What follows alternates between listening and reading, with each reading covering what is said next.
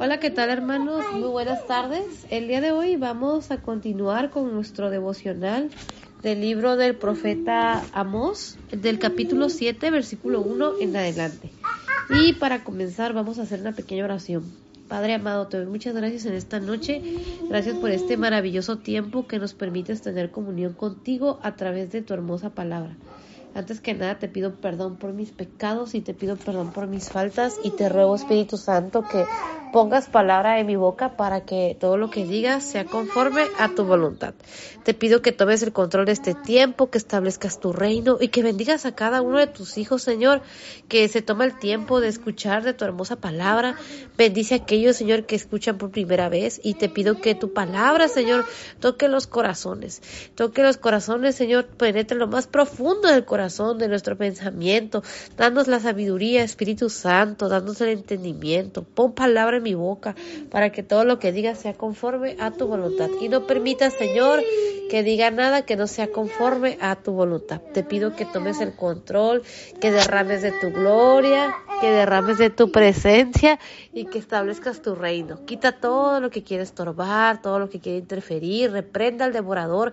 Padre amado, yo te pido perdón por mis pecados y por mis faltas y te pido que no permitas que el pecado interfiera, Señor, que el pecado sea motivo, Señor, para que el enemigo quiera, Señor, venir, Señor, a, abrir puertas, Señor. No permita, Señor, que el pecado, Señor, en mi vida abra puertas al enemigo. No le permitas que él quiera entrar, Señor.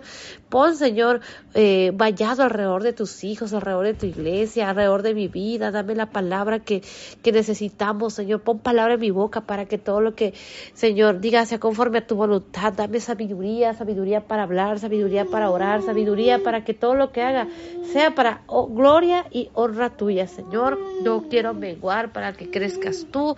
Gracias, Espíritu Santo, por este tiempo. Te pido que me ayudes a hablar de tu palabra con denuedo, con libertad, que establezcas tu reino, que derrames de tu gloria, que tu Espíritu Santo cubra a cada uno de tus hijos en esta hora. Toma el control, Señor, y echa fuera toda interferencia, echa fuera toda interrupción. Derriba todo argumento que se levante en contra de tus hijos. Derriba todo lo que se quiera levantar en contra de tu iglesia. Bendícenos en esta hora, bendícenos en este tiempo, echa fuera todo lo que se quiera levantar. Yo te pido, Señor Jesucristo, que reprendas todo espíritu de muerte, todo espíritu de opresión, todo espíritu de enfermedad, todo espíritu de tristeza, todo espíritu de depresión, todo espíritu de mentira, Señor, todo espíritu de vicio, todo espíritu que quiera venir a atacar la vida y la mente de tus hijos. En el nombre precioso de Cristo Jesús declaramos libertad, declaramos sanidad, declaramos el poder de tu Espíritu Santo obrando en la vida de tus hijos. Padre, glorifícate, Espíritu Santo, glorifícate glorifícate, Señor Jesucristo, glorifícate, Señor Jesucristo. Yo te pido que quites todo velo mágico, que quites toda venda mágica, que todo pensamiento contrario sea llevado cautivo a la obediencia a Cristo establezcas, tu, que establezcas tu reino y Espíritu Santo, yo te pido que me enseñes a adorar al Padre, que me enseñes a adorar a nuestro Señor Jesucristo, que, que pongas palabra en mi boca para que todo lo que digas sea conforme a tu voluntad. Espíritu Santo, quita el corazón malagradecido, quita el corazón que no sabe apreciar y pon un corazón que sepa apreciar, que sepa valorar día con día el sacrificio de nuestro Señor Jesucristo. Quita de nosotros el pecado, la iniquidad, tratable el corazón de tus hijos y perdónanos, Señor, por las veces en las que hemos hecho lo malo, por las veces en las que hemos pecado, por las veces en las que te hemos fallado. Perdónanos, Señor, si hemos contrictado a tu Espíritu Santo. Perdónanos si hemos hecho lo malo ante tus ojos, Señor. Perdónanos, Espíritu Santo. Perdónanos, Señor Jesucristo. Perdónanos, Padre amado. En el nombre de Jesús te pido que tomes el control y que derribes todo argumento que se levante en contra de tus hijos, en contra de tu iglesia. Ayude, y que nos ayudes a hacer esa iglesia limpia y sin mancha, preparada para tu regreso. Toma el control de este tiempo. Padre, te adoramos. Espíritu Santo de Dios, te adoramos, Señor Jesucristo, te adoramos. Padre, recibe la gloria, recibe la honra.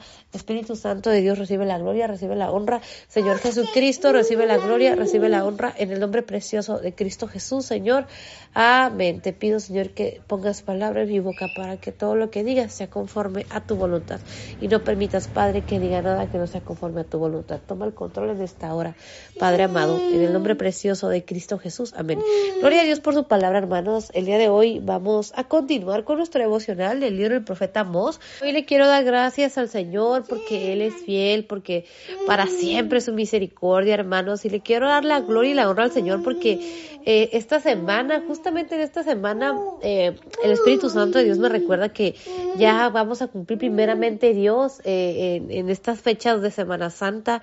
El Espíritu Santo de Dios me recordaba que son fue precisamente hace tres años. El Señor me motivaba y el Espíritu Santo me motivaba y nuestro Señor Jesucristo me motivaba a comenzar nuestro devocional y me acuerdo que el primer tema que vimos fue precisamente nuestro devocional acerca de Semana Santa donde pues veíamos y estudiábamos acerca de la muerte y resurrección de nuestro Señor Jesucristo. Y gloria a Dios porque de ahí comenzamos eh, nuestro devocional del libro de, Salmos, Proverbios, Cantares.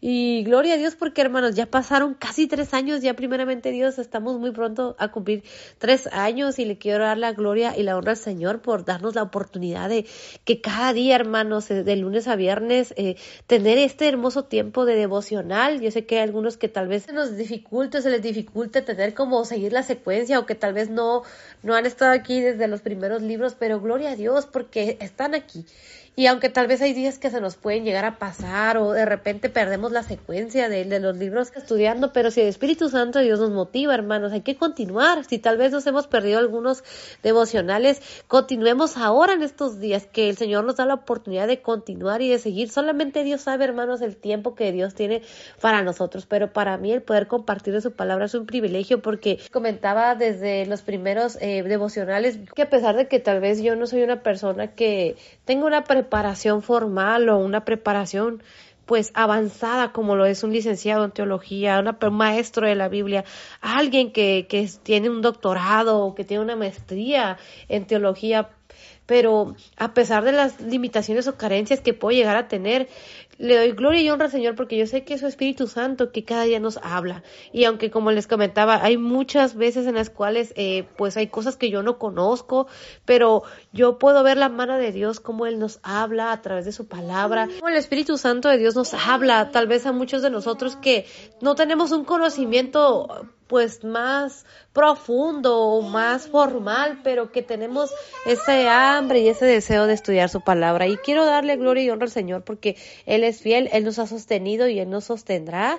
Y si es la primera vez que escuchas este devocional, le quiero dar gracias a Dios por, por sus vidas. Quiero darle la gloria y la honra a nuestro Señor Jesucristo, al Espíritu Santo de Dios, a nuestro Padre Celestial.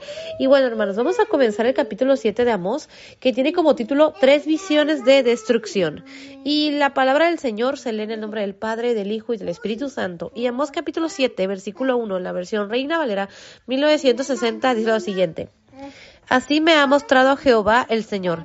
He aquí, él criaba langostas cuando comenzaba a crecer el heno tardío. Y he aquí, era el heno tardío después de las ciegas del rey a Dios por su palabra. Eh, algo que podemos ver que el Espíritu Santo de Dios nos enseña aquí en el versículo 1 de Amós capítulo 7 es que nos habla de esta palabra profética que Jehová nuestro Dios le dio a su pueblo Israel a través del profeta Amós. Y dice que el título que tiene este, este capítulo es Tres visiones de destrucción. Podemos entender y conforme a lo que yo puedo entender de parte de Dios y que el Espíritu Santo de Dios me enseña y nos enseña y que nuestro Padre Celestial y nuestro Señor Jesucristo nos enseña, es que es palabra profética que Jehová nuestro Dios le da a su pueblo y es palabra que podemos ver que es palabra fuerte, porque el título dice que es tres visiones de destrucción. Y dice el versículo 1, en la versión Reina Valera 1960, ahorita estamos estudiando en este capítulo y en el capítulo anterior hemos estado leyendo solamente la versión Reina Valera.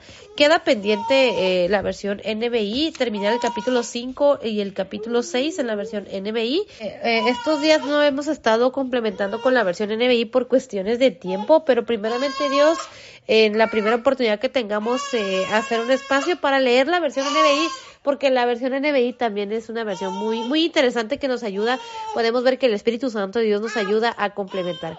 De antemano les pido una disculpa, estos últimos eh, meses o días he estado eh, mandando los devocionales un poquito más tarde precisamente porque hay días en los que pues hay mucho ruido en mi casa y sí me cuesta un poquito de trabajo encontrar como un espacio temprano donde no haya tanto ruido, pero el día de hoy quiero mandárselos más temprano como lo hacíamos anteriormente porque sé que hay muchas personas que tal vez el devocional les llega un poco, pues decir les llega bastante tarde y pues una, una disculpa primeramente Dios yo sé que Dios tiene el control y bueno, podemos ver aquí en el versículo 1 de Amós, capítulo 7, que dice lo siguiente. Así me ha mostrado Jehová el Señor. He aquí, él criaba langostas cuando comenzaba a crecer el heno tardío.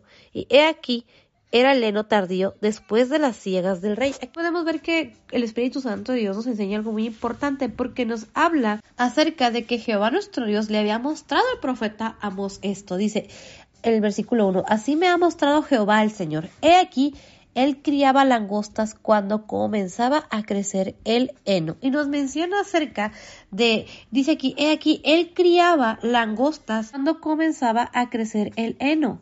Y he aquí era el heno tardío después de las ciegas del rey. Nos habla acerca de un tiempo y también nos habla el Espíritu Santo de Dios acerca de alguien que hacía esto, que criaba langostas y nos dice el tiempo en el cual lo hacía. Dice, he aquí él criaba langostas cuando comenzaba a crecer el heno tardío. Podemos ver algo muy importante que el Espíritu Santo de Dios nos enseña porque dice que criaba langostas cuando comenzaba a crecer el heno. Habla y en este caso está hablando de alguien porque dice, he aquí, él criaba langostas, es lo que, es lo que yo puedo entender de parte de Dios. Y nos dice en el tiempo en el cual lo hacía, dice, he aquí, él criaba langostas cuando comenzaba a crecer el heno tardío. Y el heno dice que uno de sus significados en la Biblia es el siguiente. Podemos ver que el Espíritu Santo de Dios nos enseña que la palabra heno, uno de sus significados es planta herbácea de tallos en forma de cañitas delgadas, hojas estrechas y agudas y flores agrupadas en racimo abierto, pocas en número y con arista en la cáscara. Eh, dice que también el heno, uno de, sus, significados es hierba segada y seca que se usa para alimento del ganado. Dice que otro de sus significados en la Biblia dice que el heno es una planta pequeña, tallo tierno sin tronco. Y dice que las mencionadas en la Biblia son una referencia siempre a comestibles para los seres humanos o los animales, entre otros significados. Y aquí podemos ver en el versículo 1 de Amós capítulo 7, en la versión Reina Valera 1960, como el Espíritu Santo de Dios nos enseña y dice, así me ha mostrado Jehová el Señor. He aquí, él criaba langostas cuando comenzaba a crecer el heno tardío, y he aquí, era el heno tardío después de las ciegas del rey. Vamos a ver algo muy importante que el Espíritu Santo de Dios hace énfasis y es en el tiempo. Nos menciona que él criaba langostas, dice aquí, cuando comenzaba a crecer el heno tardío. Y luego nos dice que, dice en el versículo 1 de Amós capítulo 7, al final dice, y he aquí era el heno tardío después de las ciegas del rey. Dice que el heno tardío era después de las ciegas del rey. Yo puedo tener de parte de Dios es que primero eran las ciegas del rey, luego eh, era el heno tardío o se daba el heno tardío, lo que yo puedo tener de parte de Dios. Y luego en ese tiempo cuando se estaba dando el heno tardío, él dice criaba langostas. Y el versículo 2 de capítulo 7 en la versión Reina Valera 1960 podemos ver que el Espíritu Santo de Dios nos enseña lo siguiente. Dice, y aconteció que cuando acabó de comer la hierba de la tierra, yo dije, Señor Jehová, perdona ahora. ¿Quién levantará a Jacob porque es pequeño? Dice aquí algo muy importante el versículo 2. Dice, y aconteció que cuando acabó de comer la hierba de la tierra, yo dije, Señor Jehová, perdona ahora. ¿Quién levantará a Jacob? Porque es pequeño. Aquí dice que cuando aconteció esto, algo que puedo entender de parte de Dios, que cuando este animalito acabó de comer la hierba de la tierra, porque hizo el principio del versículo 2, y aconteció que cuando acabó de comer la hierba de la tierra, yo dije, eh, las langostas son estos animalitos, hermanos, que comen la hierba. Es una de sus características y pues por eso las plagas de langostas son pues, pues son muy malas, le hacen mucho daño a lo que es eh, todos los sembradíos.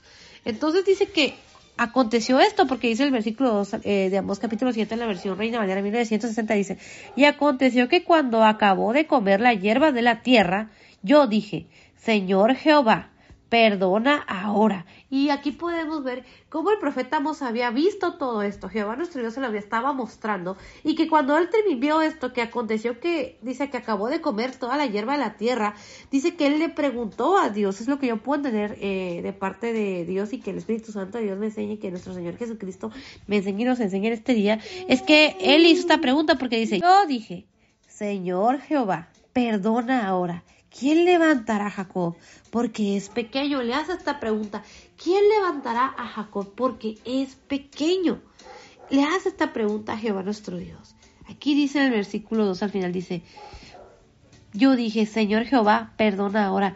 ¿Quién levantará a Jacob porque es pequeño? Y el versículo 3 de Amós capítulo 7, en la versión Reina Valera 1960, dice lo siguiente. Se arrepintió Jehová de esto. No será, dijo Jehová. Wow, aquí podemos ver cómo el profeta Amós le hace esta pregunta a Jehová nuestro Dios. ¿Quién levantará a Jacob porque es pequeño? ¿Quién levantará? Él estaba preguntando por Jacob. Por Jacob podemos entender y algo que el Espíritu Santo de Dios me enseña es que es el pueblo de Dios, es el pueblo de Israel. Pero aquí dice que es pequeño. Y es que, hermanos, algo que yo puedo entender de parte de Dios este día es que nosotros somos pequeños. Si el juicio de Dios se ejecutara sobre nosotros, sobre la tierra, seríamos completamente destruidos y no podríamos hacer nada porque nosotros somos pequeños. ¿Quién nos puede levantar? Cuando viene el pecado, cuando viene el juicio, ¿quién nos puede levantar, hermanos? ¿Quién nos puede ayudar? Nadie. La palabra del Señor dice que terrible cosa es caer en manos del Dios vivo. A veces el ser humano, es algo que yo puedo entender de parte de Dios, nos creemos tan grandes, nos creemos tan ilimitados, nos creemos gran cosas, nos creemos tan grandes, pero no nos damos cuenta de lo pequeños que somos realmente. Entonces, aquí es lo que yo puedo ver es la gracia y la misericordia de Dios, porque dice el versículo 3, se arrepintió Jehová de esto, no será dijo Jehová. El Señor le había mostrado esto al profeta Mos. Él le hace esta pregunta, ¿quién levantará a Jacob? Porque es pequeño. Algo que yo puedo entender es que el profeta estaba preocupado. Y hay veces que nosotros, hermanos, cuando vemos las situaciones, nos podemos llegar a hacer esta pregunta, Señor, ¿quién levantará? ¿Quién levantará a esta familia? ¿Quién levantará a tus hijos? ¿Quién levantará a mis hijos? ¿Quién levantará a mi familia? ¿Quién me va a levantar de este problema? ¿Quién levantará mi casa? ¿Quién levantará a tu pueblo, a tus hijos, a tu iglesia, si somos pequeños? Pero el Señor, hermanos, tiene misericordia de nosotros, es lo que yo puedo entender el día de hoy. Y aquí en el versículo 3 dice, se arrepintió Jehová de esto. No será, dijo Jehová. El Señor, hermanos, tiene el poder para hacer lo que Él quiere. Y tiene el poder para decir que algo pase y también tiene el poder para decir que no pase. Lo que yo puedo entender de parte de Dios, hermanos, que nosotros como hijos y como hijas de Dios tenemos que ponernos como el profeta. Tenemos que ponernos a la brecha tenemos que interceder, hermanos, porque a veces nos confiamos o a veces vemos las situaciones, vemos los problemas, vemos que, que en el mundo hay situaciones que están pasando y a veces nos conformamos. A veces pensamos que es cierto, son tiempos difíciles y van a venir cosas peores, va a venir la tribulación y tarde o temprano este, este mundo va a pasar por juicio. Pero mientras estemos aquí, hermanos, como iglesia, nosotros tenemos que ser como el profeta, como este profeta que podemos ver el profeta Mos. El Espíritu Santo de Dios nos enseña que tenemos que interceder interceder por nuestra ciudad, interceder por nuestra nación, interceder por nuestras familias, interceder por nuestros vecinos, interceder, hermanos, por nuestra ciudad. Podemos ver cómo nuestra ciudad está pasando por momentos pues complicados. Ya tenía mucho tiempo, la verdad. Eh, me tocaba ver que hubiera tantos derrumbes, que hubiera tanta lluvia. Y gloria a Dios, hermanos, porque la lluvia se necesita, porque la lluvia es un privilegio, hermanos. Hace unos años, los últimos años, este, podemos ver que no había llovido mucho y, y luego se necesita el agua. Pero también, eh, también somos conscientes de que nuestra ciudad no es una ciudad que esté preparada eh, para tanta lluvia. Entonces, eh, necesitamos orar por nuestra ciudad, porque hay muchas personas, hermanos, que con estas lluvias han perdido sus casas, que se han derrumbado los terrenos donde ellos tenían sus casitas. y nosotros acabamos de ver este, estos, estos edificios que se derrumbaron y al final, pues son personas que están teniendo pérdidas y son personas que están batallando porque tal vez en sus colonias son colonias donde se va la luz, donde no hay, no hay pavimento, donde se inunda, donde no se puede pasar cuando llueve mucho donde tal vez se, les mete el agua, ya sea, tal vez están batallando, hermanos. Muchas veces no somos conscientes, hermanos, de la necesidad que existe en nuestra ciudad, en nuestra ciudad, solamente hablando de nuestra ciudad. Ahora pensamos, pensemos, perdón, en algo que el Espíritu Santo de Dios nos enseña es en nuestro país. Podemos ver cómo eh, nuestro país, hermanos, se ha desatado la violencia, se ha desatado la droga, se ha desatado los secuestros, las muertes, eh, la trata de personas, la trata de blancas, los robos de, de, secuestros de niños, mujeres, la violencia, hermanos, el robo, los fraudes. Entonces, hermanos, todo eso, hermanos, es consecuencia del pecado. Y recordemos que la paga del pecado trae muerte. Y tenemos que pararnos a la brecha, no nada más conformarnos y decir, ay, bueno, pues se derrumbó el edificio, ay, ocurrió este, se está cayendo la carretera y, y, como si no estuviera pasando nada, porque al final todo eso nos afecta, hermanos. De por sí esta ciudad es una ciudad que hay demasiado tráfico, hay demasiadas eh, pues situaciones que ocurren diariamente. Ahora añadiéndole lo, lo que es la naturaleza, las lluvias y todo lo que esto conlleva, entonces nosotros tenemos que pararnos a la brecha, que el Señor tenga misericordia de esta ciudad, que el Señor tenga misericordia de sus hijos, que el Señor proteja a sus hijos, que el Señor proteja, que el Señor le provea a aquellos que tal vez están batallando porque perdieron sus casas, porque tal vez están batallando con, con la lluvia, que se les mete la lluvia, que han tenido pérdidas, hermanos. Entonces nosotros tenemos que pararnos a la brecha y no conformarnos. Aquí podemos ver el versículo en el versículo 2 de Amós capítulo 7, en la versión Reina Valera 1960, dice, Y aconteció que cuando acabó de comer la hierba de la tierra, yo dije, Señor Jehová, dona ahora, ¿quién levantará a Jacob? Porque es pequeño. Y aquí podemos ver la expresión del profeta hacia Dios, cómo él le habla al Señor, le dice, perdona ahora, con esa humildad, con, ese, con esa forma de, de pedirle al Señor misericordia, le dice al Señor, perdona ahora. El Espíritu Santo de Dios me enseña cómo el profeta le habla al Señor y le dice esta expresión, perdona ahora. El profeta estaba viendo lo que Jehová nuestro Dios le estaba mostrando, pero él le dice al Señor, perdona ahora y le hace esta pregunta. Y muchas veces nosotros pedimos al Señor o clamamos al Señor, le preguntamos algo al Señor. No lo hacemos de esta manera, no pedimos perdón antes, sino que simplemente muchas veces vamos, hasta nos quejamos, vamos delante de su presencia y, y hasta lo cuestionamos. Pero aquí el profeta dice, perdona ahora y le hace luego la pregunta, dice, ¿quién levantará a Jacob? Porque es pequeño la forma en la que le habla, hermanos, es algo que el Espíritu Santo de Dios me redarguye el día de hoy. ¿Cómo nosotros nos acercamos a Dios? ¿Cómo queremos tocar el corazón de Dios? ¿Cómo, ¿Cómo le hablamos al Señor cuando nosotros le pedimos algo? ¿Le exigimos al Señor? ¿Le reclamamos al Señor? O le hablamos con esta expresión de humildad, con esta expresión de arrepentimiento, con esta expresión de, de que nosotros tenemos que entender que somos sus hijos, que somos su creación, que nosotros no somos nadie para exigirle al Señor nada, sino con esta expresión de humildad, clamando misericordia. La forma en la que el profeta le habla al Señor es algo que el Espíritu Santo de Dios me enseña, que yo como hija de Dios tengo que aprender. Porque siendo sincera, hermanos, muchas veces yo he cuestionado al Señor y es algo que el Espíritu Santo de Dios me redarguye, porque a veces yo creo que estoy haciendo las cosas bien y no las estoy haciendo bien. Muchas veces yo voy ante la presencia del Señor y veo la situación difícil y en lugar de clamar misericordia y de ser humilde ante el Señor, clamando a su misericordia, de una manera con enojo, con amargura, con reclamo, cuestionando al Señor, haciendo berrinches como niña chiquita a veces. Entonces es algo que el Espíritu Santo de Dios me reargulle de esta hora, porque muchas veces la reacción o la forma en la que yo voy delante de Dios no es la correcta.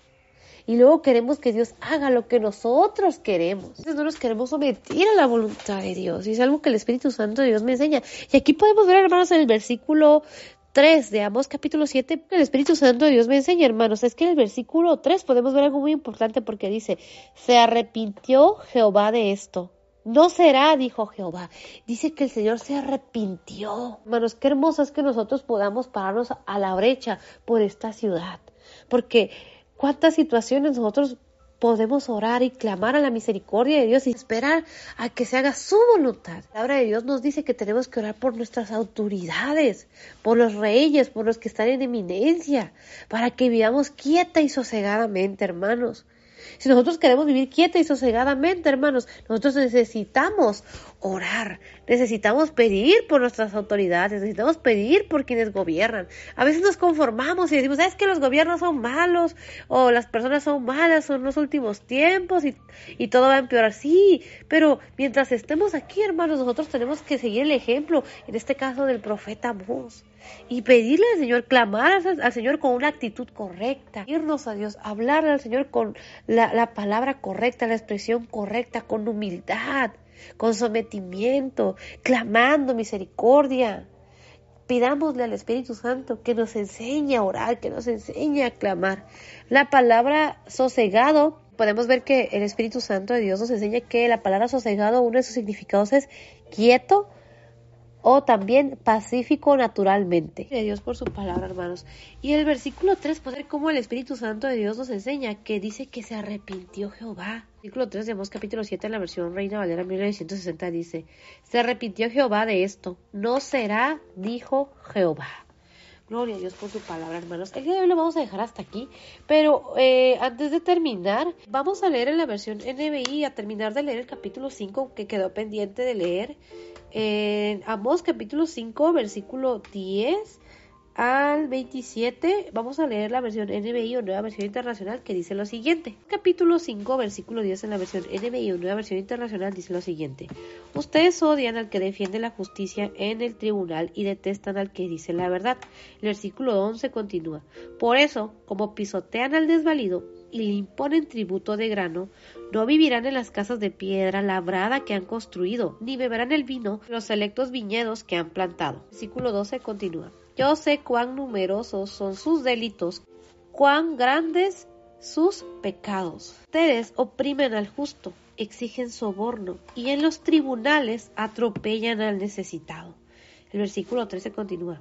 Por eso, en circunstancias como estas, guarda silencio el prudente, porque estos tiempos son malos. El versículo 14 continúa. Busquen el bien y no el mal y vivirán. Y así estará con ustedes el Señor Dios Todopoderoso, tal como ustedes lo afirman. El versículo 15 continúa. Odien el mal y amen el bien. Hagan que impere la justicia en los tribunales. Tal vez así el Señor, el Dios Todopoderoso, tenga compasión del remanente de José. El versículo 16 continúa. Por eso, así dice el Señor Omnipotente, el Dios Todopoderoso, en todas las plazas se escucharán lamentos y gritos de angustia, en todas las calles llamarán a duelo a los campesinos y a los llorones profesionales a hacer lamentación. El versículo 17 continúa. Se escucharán lamentos en todos los viñedos cuando yo pase en medio de ti, dice el Señor. El versículo 18 continúa. Hay de los que suspiran por el día del Señor. ¿De qué les servirá ese día si va a ser de oscuridad y no de luz? El versículo 19 continúa.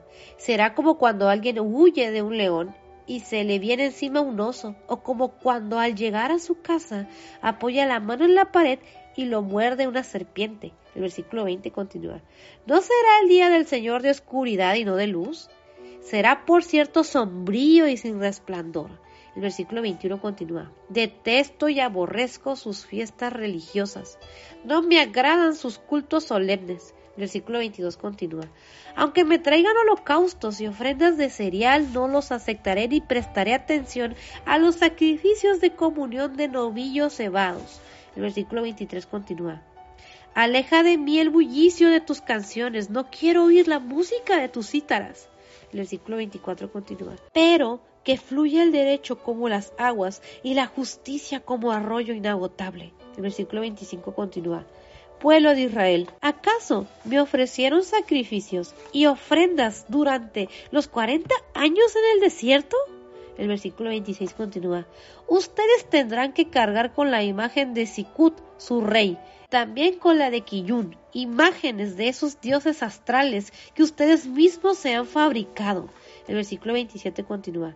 Entonces los mandaré al exilio más allá de Damasco, dice el Señor, cuyo nombre es Dios Todopoderoso. Gloria a Dios, hermanos, gloria a nuestro Señor Jesucristo, gloria al Espíritu Santo de Dios, gloria a Jehová nuestro Dios. Y eh, terminamos de leer el capítulo 5 eh, en la nueva versión internacional o la versión NBI, como también se le conoce, y ya hemos completado el capítulo 5 que teníamos pendiente de leer en la versión NBI. Anteriormente lo estuvimos leyendo en la versión Reina Valera 1960 y podemos ver cómo el Espíritu Santo de Dios nos habla. El capítulo 5 del libro del profeta Amos es un capítulo pues que es muy fuerte, es palabra fuerte que Jehová nuestro Dios nos habla, que nuestro Señor Jesucristo nos habla y que el Espíritu Santo de Dios nos habla.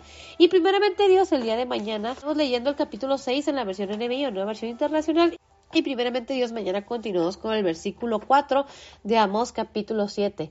Gloria a Dios por su palabra, hermanos. Y antes de terminar, si el Espíritu Santo de Dios ha redarguido tu vida a través de su hermosa palabra, ese es el día que el Señor ha hecho. No esperemos, hermanos, a que llegue el día malo, no esperemos a que comience la tribulación, esperemos a que pase el arrebatamiento, esperemos a que ocurra algo fuerte para entonces decir, ay, entonces me arrepiento. Este es el día que el Señor ha hecho, este es el día que Jehová nuestro Dios ha hecho, este es el día, hermanos, para entregarle nuestra vida y nuestro corazón a nuestro Señor Jesucristo, para dejar que el Espíritu Santo de Dios more en nuestras vidas. Y si el Espíritu Santo de Dios ha rearguido tu vida, entrégale tu vida y tu corazón a nuestro Señor Jesucristo y comienza a vivir una nueva vida como hijo e hija de Dios. La palabra de Dios dice en el Evangelio de San Juan capítulo 1 versículo 12, enseña el Espíritu Santo de Dios que más a los que le recibieron, a los que creen en su nombre, les dio potestad de ser hechos hijos de Dios. Qué privilegio, hermanos. Entrégale tu vida y tu corazón a nuestro Señor Jesucristo. Haz esta oración, repite esta oración, que se escuche en los cielos y di, Señor Jesucristo, yo te recibo hoy como Señor único y suficiente Salvador. Perdona mis pecados. Escribe mi nombre en el libro de la vida. Hazme hoy una nueva criatura. Yo creo que moriste en la cruz por mis pecados y creo que resucitaste al tercer día. Cámbiame, transfórmame. Hoy te confieso como Señor único y suficiente Salvador. Hoy te abro la puerta de mi corazón. Ven a morar a mi corazón. Yo te entrego mi vida, te entrego mi corazón, te entrego mis pensamientos, te entrego mis emociones, te entrego mi corazón en esta hora. Hoy te confieso como Señor único y suficiente Salvador, Señor Jesucristo. Te entrego mi vida y mi corazón. Te pido que escribas mi nombre en el libro de la vida y que me hagas hoy una nueva criatura. Yo creo que moriste en la cruz por mis pecados y creo que resucitaste el tercer día. En el nombre precioso de Cristo Jesús. Amén. Gloria a Dios por su palabra, hermanos. Primeramente Dios mañana. Continuamos con el versículo 4 de Amós, capítulo 7. Bendiciones. Hola, ¿qué tal, hermanos? Muy buenas noches. El día de hoy vamos a continuar con nuestro devocional del el libro del profeta Amós del capítulo 7, versículo 7 en adelante. Y para comenzar, vamos a hacer una pequeña oración.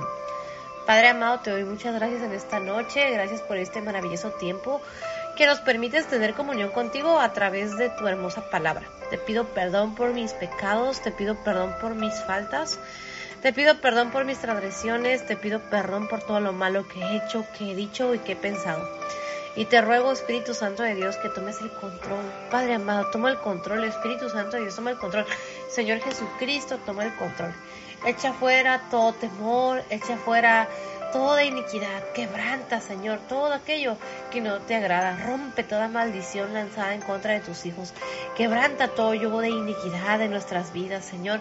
Te pido tu cobertura, tu protección sobre tu iglesia y también en esta hora, Señor, yo te pido perdón por mis pecados y por mis faltas. Te pido perdón por todo lo malo que he hecho, por todo lo malo que he dicho, por todo lo malo que he pensado por todo lo malo, Señor, que he hecho delante de tu presencia, perdóname. Límpiame de todo pecado, de toda maldad, de toda iniquidad. Que tu presencia, Señor, sea sobre cada uno de tus hijos. Que tu presencia cura y nos limpie de todo pecado, de toda iniquidad. Señor, perdónanos. Perdona la soberbia, perdona el pecado, perdona, Señor, el no saber, Señor, hacer lo bueno. O también, Señor, perdónanos porque sabemos hacer lo bueno, Señor, y no lo hacemos. Perdónanos por la rebeldía, límpianos, Señor Jesucristo, transfórmanos. Haznos, Señor, hijos e hijas obedientes, temerosos de ti. Desarraiga el pecado, desarraiga la iniquidad. Te pido en esta hora perdón por mis pecados, por mis faltas. Yo te ruego que tengas misericordia de mí, límpiame con tu sangre preciosa. Señor, misericordia de mí, perdóname Señor, porque en esta hora yo confieso que he hecho lo malo ante tus ojos, perdóname por mis malas actitudes, por mis malos pensamientos, perdóname Señor por el mal carácter, Señor, perdóname por esas actitudes que no te agradan, Señor, perdóname Señor Jesucristo, perdóname Padre amado, perdóname Espíritu Santo de Dios. Te ruego que tomes el control en esta hora y te pido que reprendas al devorador, Señor Jesucristo, que reprendas todo espíritu de muerte, que reprendas todo espíritu de opresión, que reprendas todo espíritu de enfermedad, que pongas un vallado alrededor de tus hijos, alrededor de tu iglesia y que ninguna arma forjada, Señor, en contra de tus hijos prosperes, que derribes todo argumento que se levante en contra de tus hijos, que derribes todo argumento que se levante en contra de, de tu iglesia, que derribes, Señor, en lo espiritual todo aquello que quiere venir a traer maldición, Padre. No permitas que el enemigo tome ocasión en nuestras vidas. Ayúdanos a resistir, Señor, al diablo. Y tu palabra dice que Él huirá de nosotros. Ayúdanos a resistir la tentación. Ayúdanos a resistir, Padre, cuando venga el momento, Señor, de la tentación. Ayúdanos a permanecer firmes. Y si caemos, perdónanos, límpianos, levántanos, Señor. Levántanos en esta hora. Gracias por tu palabra, Señor Jesucristo. Yo te pido que quites todo velo mágico, que quites toda venda mágica que quites toda ceguera, que quites toda sordera espiritual, que quites todo pecado, que quites toda iniquidad, que desarraigues todo yugo de iniquidad, que desarraigues todo yugo de maldad que rompas toda maldición, Señor, lanzada en contra de tus hijos. Quita todo velo mágico, quita toda venda mágica, quita toda pereza, quita toda, Señor, ceguera espiritual, quita, Señor, el cansancio, toma el control, abre nuestros oídos espirituales, bendice a tu iglesia, bendice a mis hermanos que se toman el tiempo de escuchar de tu hermosa palabra y bendice a aquellos que escuchan por primera vez que tu Espíritu Santo nos redarguya, nos hable, nos enseñe en esta hora y en este tiempo. Padre, te adoramos. Espíritu Santo de Dios, te adoramos. Señor Jesucristo, te adoramos. Padre, recibe la gloria, recibe la honra. Señor Jesucristo, recibe la gloria, recibe la honra. Espíritu Santo de Dios, enséñame a adorar al Padre, enséñame a adorar a nuestro Señor Jesucristo. Enséñanos a adorarte, Espíritu Santo de Dios. Enséñanos a orar, enséñanos a buscar tu presencia todos los días de nuestra vida. Y perdónanos por el pecado, por la maldad. Desarraiga de nosotros toda iniquidad, desarraiga de nosotros todo aquello, Señor, que no te agrada. Límpianos, Señor Jesucristo, con tu sangre preciosa y que sea tu Espíritu Santo obrando en el corazón de tu iglesia, en el corazón de tus hijos, Señor. Bendícenos en esta hora, bendícenos en esta noche. Derrama, Señor Jesucristo, de tu gloria. Gracias porque eres muy fiel y porque para siempre es tu misericordia. Padre, te adoramos. Señor Jesucristo, te adoramos. Espíritu Santo de Dios, te adoramos. También te pido en esta hora, Señor, que todo pensamiento contrario sea llevado cautivo a la obediencia a Cristo. Te pido que reprenda, Señor Jesucristo, todo espíritu de muerte, todo espíritu de opresión, que abra los cielos, que derrames de tu gloria, que establezcas tu reino, que tu Espíritu Santo nos cubra, nos abrace y nos llene de tu hermosa presencia en esta hora y en este tiempo. Padre, gracias por tu palabra. Espíritu Santo de Dios, gracias por tu palabra. Señor Jesucristo, gracias por tu hermosa palabra. Te adoramos, te glorificamos. También te pido que pongas palabra en mi boca para que todo lo que diga, Señor, sea conforme a tu voluntad y no permitas que diga nada que no sea conforme a tu voluntad. Te pido en esta hora, Señor, que derrames de tu gloria y que pongas en mí ese denuedo, esa palabra, ese carbón encendido, que me respaldes y nos respaldes con tu presencia, que hables al corazón de tu iglesia, que hables al corazón de tus hijos, que derrames de tu hermosa presencia en esta noche. Gracias Espíritu Santo de Dios, gracias Señor Jesucristo, gracias Padre amado, Padre te adoramos. Espíritu Santo de Dios te adoramos, Señor Jesucristo te adoramos. Padre, recibe la gloria, recibe la honra. Espíritu Santo de Dios, recibe la gloria, recibe la honra. Señor Jesucristo, recibe la gloria, recibe la honra y Espíritu Santo de Dios, enséñanos a valorar día con día el sacrificio de nuestro Señor Jesucristo. Quita el corazón mal agradecido, pon un corazón agradecido, quita el pecado, la maldad, la iniquidad y enséñanos a valorar día con día Señor Jesucristo, tu sacrificio en la cruz. En tus manos te ponemos nuestra vida, te pedimos que eches fuera todo espíritu de opresión, te, pedimos que eches fuera todo espíritu de ansiedad, te entregamos toda ansiedad, Señor, la ponemos, Señor, sobre ti, porque sabemos que tu yugo es fácil, Señor, y tu carga, Señor, es ligera, lo dice tu palabra, y hoy echamos toda ansiedad sobre ti, Señor, echamos todo temor, te pedimos perdón y te pedimos que quites, Señor, el temor, que quites, Señor, la incredulidad y que quites la rebeldía en nuestras vidas misericordia. Te pido perdón por mis pecados y faltas en el nombre precioso de Cristo Jesús. Amén.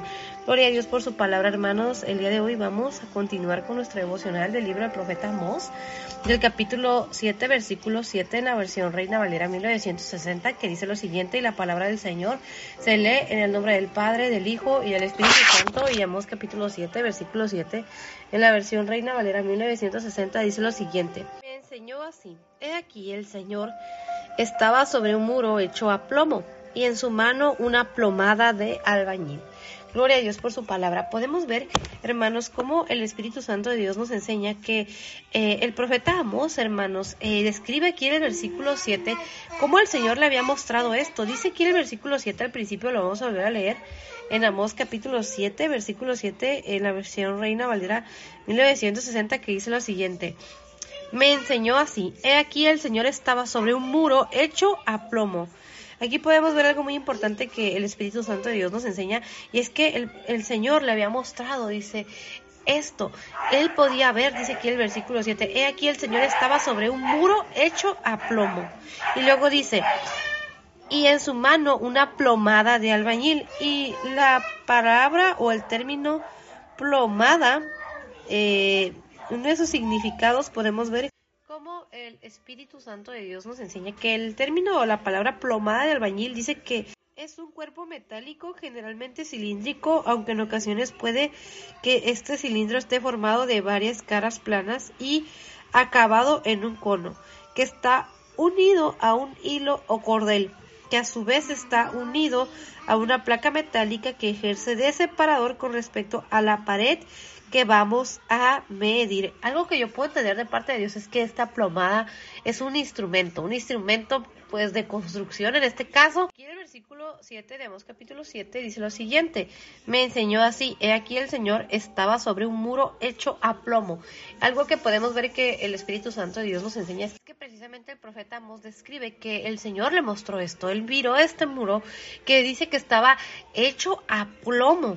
Y luego dice, y en su mano una plomada de albañil. Esta plomada de albañil estaba en la mano del Señor. ¡Wow!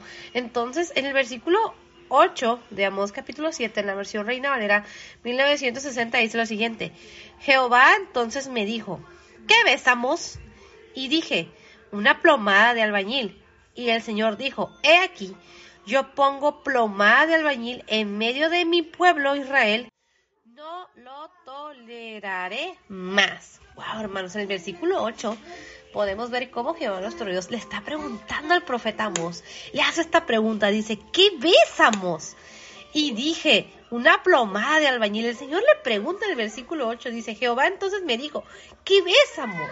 Y algo que el Espíritu Santo de Dios me enseña y nos enseña en esta hora es que el Señor le estaba preguntando qué estaba viendo. Y el profeta Amos le responde y dice, una plomada de albañil. El profeta Amos podía ver este instrumento que es la plomada de albañil. Y algo que yo puedo entender de parte de Dios es que la plomada de albañil es un instrumento que podríamos decirse, o lo que yo entiendo de parte de Dios, es que se utiliza en este caso para medir qué tan recta está una pared, qué tan bien hecha está una pared. Porque si una pared está chueca o está mal construida en su forma, eh, la plomada sirve para darnos cuenta qué tan, qué tan mal hecha está, si está en este caso la forma inclinada o si eh, tiene áreas que no son rectas. Wow, hermanos, y aquí en el versículo 8 podemos ver cómo Jehová nuestro Dios le está diciendo al profeta Mos lo que él va a hacer, porque dice al final del versículo 8, y el Señor dijo, he aquí yo pongo plomada de albañil en medio de mi pueblo Israel, no lo toleraré más. El Señor está diciendo que iba a poner plomada de albañil en medio de su pueblo y que no lo iba a tolerar más.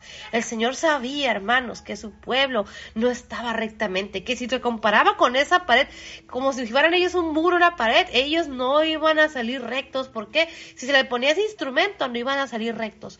Y algo que el Espíritu Santo de Dios me enseña, hermanos, es que si el Señor nos pusiera a nosotros como ese muro y el Señor nos pusiera esa plomada de albañil a nosotros, ¿cómo saldríamos nosotros?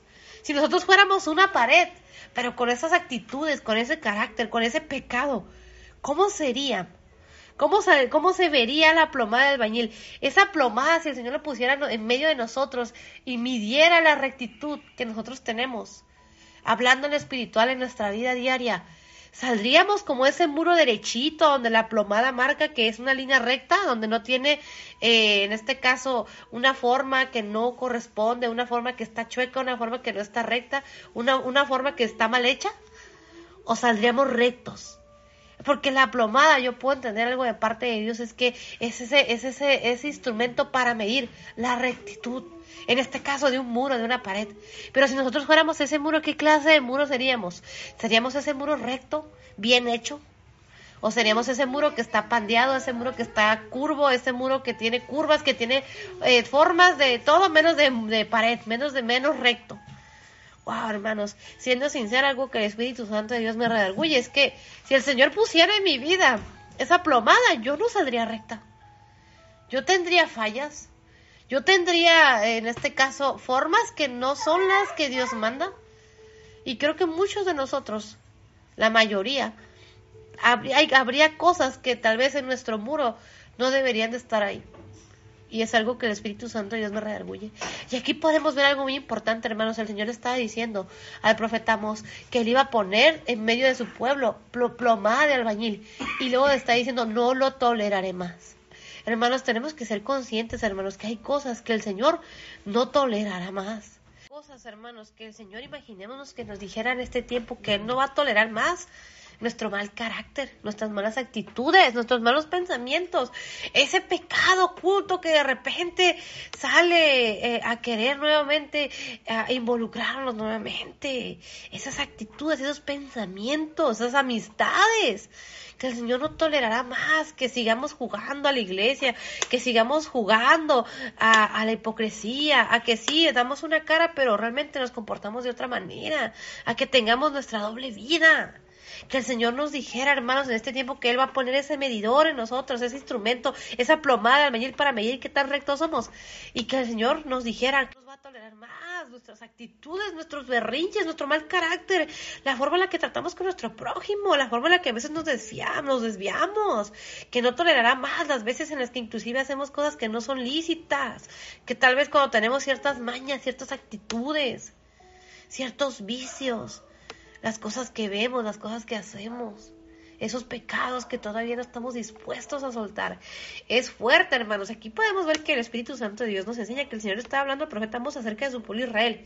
Pero nosotros en este tiempo somos pueblo de Dios, linaje escogido, nación santa, real sacerdocio, pueblo adquirido por Dios. Y fuimos adquirido, hermanos, a precio de sangre, porque nuestro Señor Jesucristo derramó hasta la última gota de su sangre para que nosotros fuésemos salvos para que nosotros a través de su sacrificio en la cruz fuésemos perdonados. Y ahora nosotros ya no somos huérfanos, ahora tenemos un Padre que es Jehová nuestro Dios.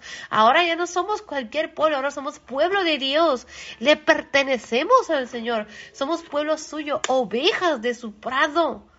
Qué hermoso. Y el Señor, hermanos, al que ama, corrige. Y el Señor corrige a su pueblo. El Señor a lo largo de la historia nosotros podemos ver en la palabra de Dios, desde Génesis hasta Apocalipsis, podemos ver, hermanos, cómo Jehová nuestro Dios, cómo el Espíritu Santo de Dios, cómo nuestro Señor Jesucristo nos enseña acerca del pueblo de Israel y cómo el Señor a lo largo de la historia corregido a su pueblo, Él ama a su pueblo, lo ha rescatado de la esclavitud, lo ha sacado de la cautividad, pero también su pueblo ha pasado por cautividad, ha pasado por momentos difíciles. ¿Por qué? Por consecuencias del pecado. Y en el Nuevo Testamento, hermanos, nosotros somos gentiles, pero también ahora ya somos formamos parte del pueblo, del pueblo de Dios. Nosotros somos ese injerto, esa rama que fue injertada, pero ahora nosotros también somos parte de ese árbol del pueblo de Dios. Y nosotros como hijos y como hijas de Dios tenemos que, que ver esta palabra, meditar en su palabra, que el Espíritu Santo de Dios nos ayude a analizarnos cómo estamos viviendo, cómo está nuestra vida. Si nuestro Señor Jesucristo viniera en este momento, hermanos, ¿realmente nos iríamos con Él? Si pusieran sobre nosotros esa plomada de albañil, ¿saldríamos rectos? Y hermanos, es algo que el Espíritu Santo de Dios me redarguye y nos redarguye en este día porque a veces nos queremos aprovechar de la gracia y la misericordia de Dios, porque a veces, hermanos, hay cosas que queremos seguir solapando de nuestro viejo hombre, cosas que tal vez nunca se han ido y que solamente las dejamos ahí escondidas, pero que no estuvimos dispuestos a soltar en el primer momento en que entregamos nuestra vida a nuestro Señor Jesucristo. Sí, le entregamos nuestra vida nuestro corazón, lo confesamos como Señor único y suficiente sabor, pero hay cosas que todavía muchas veces tenemos ahí reservadas. Hay cosas que no queremos que nuestro Señor Jesucristo sea el Señor de nuestra vida. Hay cosas que todavía nosotros queremos reservar para nosotros mismos.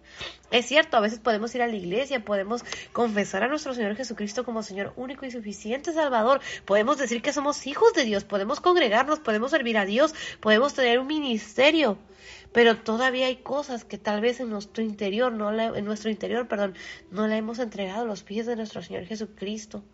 Y es algo que el Espíritu Santo de Dios nos enseña que como iglesia nosotros tenemos que ser esa iglesia limpia y sin mancha. Limpia y sin mancha. Entonces tenemos que entregarle a nuestro Señor Jesucristo esas áreas. Porque algo que el Espíritu Santo de Dios me recuerda es que si nosotros tenemos que ser esa iglesia limpia y sin manchas, algo que yo puedo entender de parte de Dios es que tenemos que ser una iglesia recta que si el Señor pusiera sobre nosotros esa plomada de albañil y nosotros fuéramos como esa pared, tendría que ser una pared o un muro recto. El profeta Amos podía ver esto. Jehová nuestro Dios le estaba preguntando, ¿qué ves? Y el Espíritu Santo de Dios me pregunta el día de hoy, ¿qué ves? ¿Qué vemos nosotros en, en nuestra vida? ¿Qué vemos?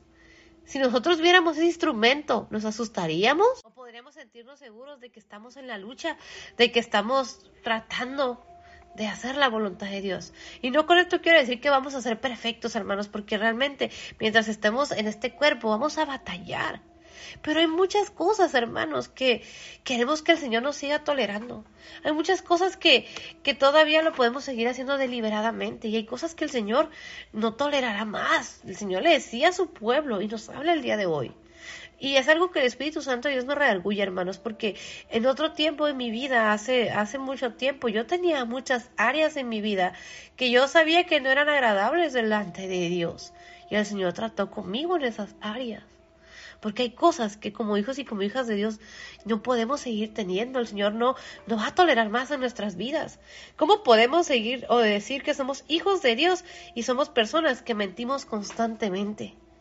¿Cómo podemos eh, ser un testimonio a las demás personas que no conocen de Dios? Y nuestra vida, ser una vida doble donde somos hipócritas muchas veces, donde sí es cierto, hablamos del Señor, invitamos a las personas a la iglesia, pero cuando las personas realmente nos conocen, se dan cuenta que muchas veces tenemos actitudes todavía de esa vieja naturaleza o inclusive peores.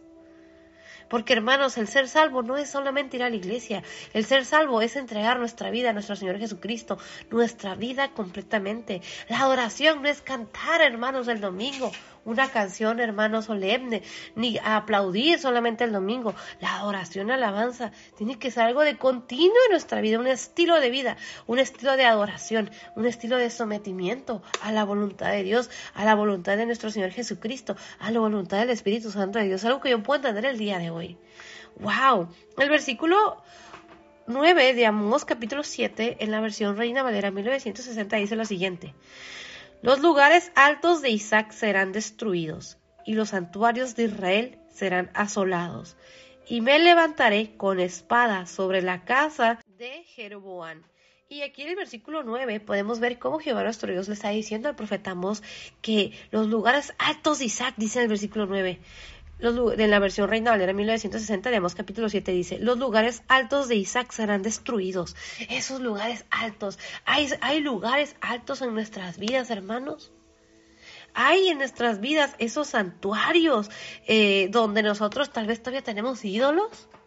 Todavía en nuestra vida hay idolatría, todavía en nuestra vida hay esas cosas que todavía venimos eh, trayendo de nuestra vieja naturaleza. ¡Wow! Dice el versículo 9 de Amós capítulo 7 en la versión Reina Valera 1960 dice, los lugares altos de Isaac serán destruidos y los santuarios de Israel serán asolados y me levantaré con espada sobre la casa de Jeroboam. Aquí podemos ver, hermanos, que el Señor está diciendo que se iba a levantar con espada, dice, sobre la casa de Jeroboam. Y Jeroboam, hermanos, es este rey, que algo que el Espíritu Santo de Dios me recuerda, era este rey que Jehová nuestro Dios le dio este reino. Este rey que eh, fue constituido como rey de Israel, o mejor conocido como el reino del norte, que fue formado por las diez tribus de Israel, mientras que el reino del sur era el reino de Judá, que estaba formado por la tribu de Judá y la tribu de Benjamín. Entonces, algo que el Espíritu Santo de Dios me enseña es que el Señor le estaba diciendo al profeta Amos lo que él iba a hacer. Dice el versículo 9, lo vamos a leer otra vez de Amos capítulo 7 en el versículo 9. Los lugares altos de Isaac serán destruidos y los santuarios de Israel serán asolados y me levantaré con espada sobre la casa de Jeroboam.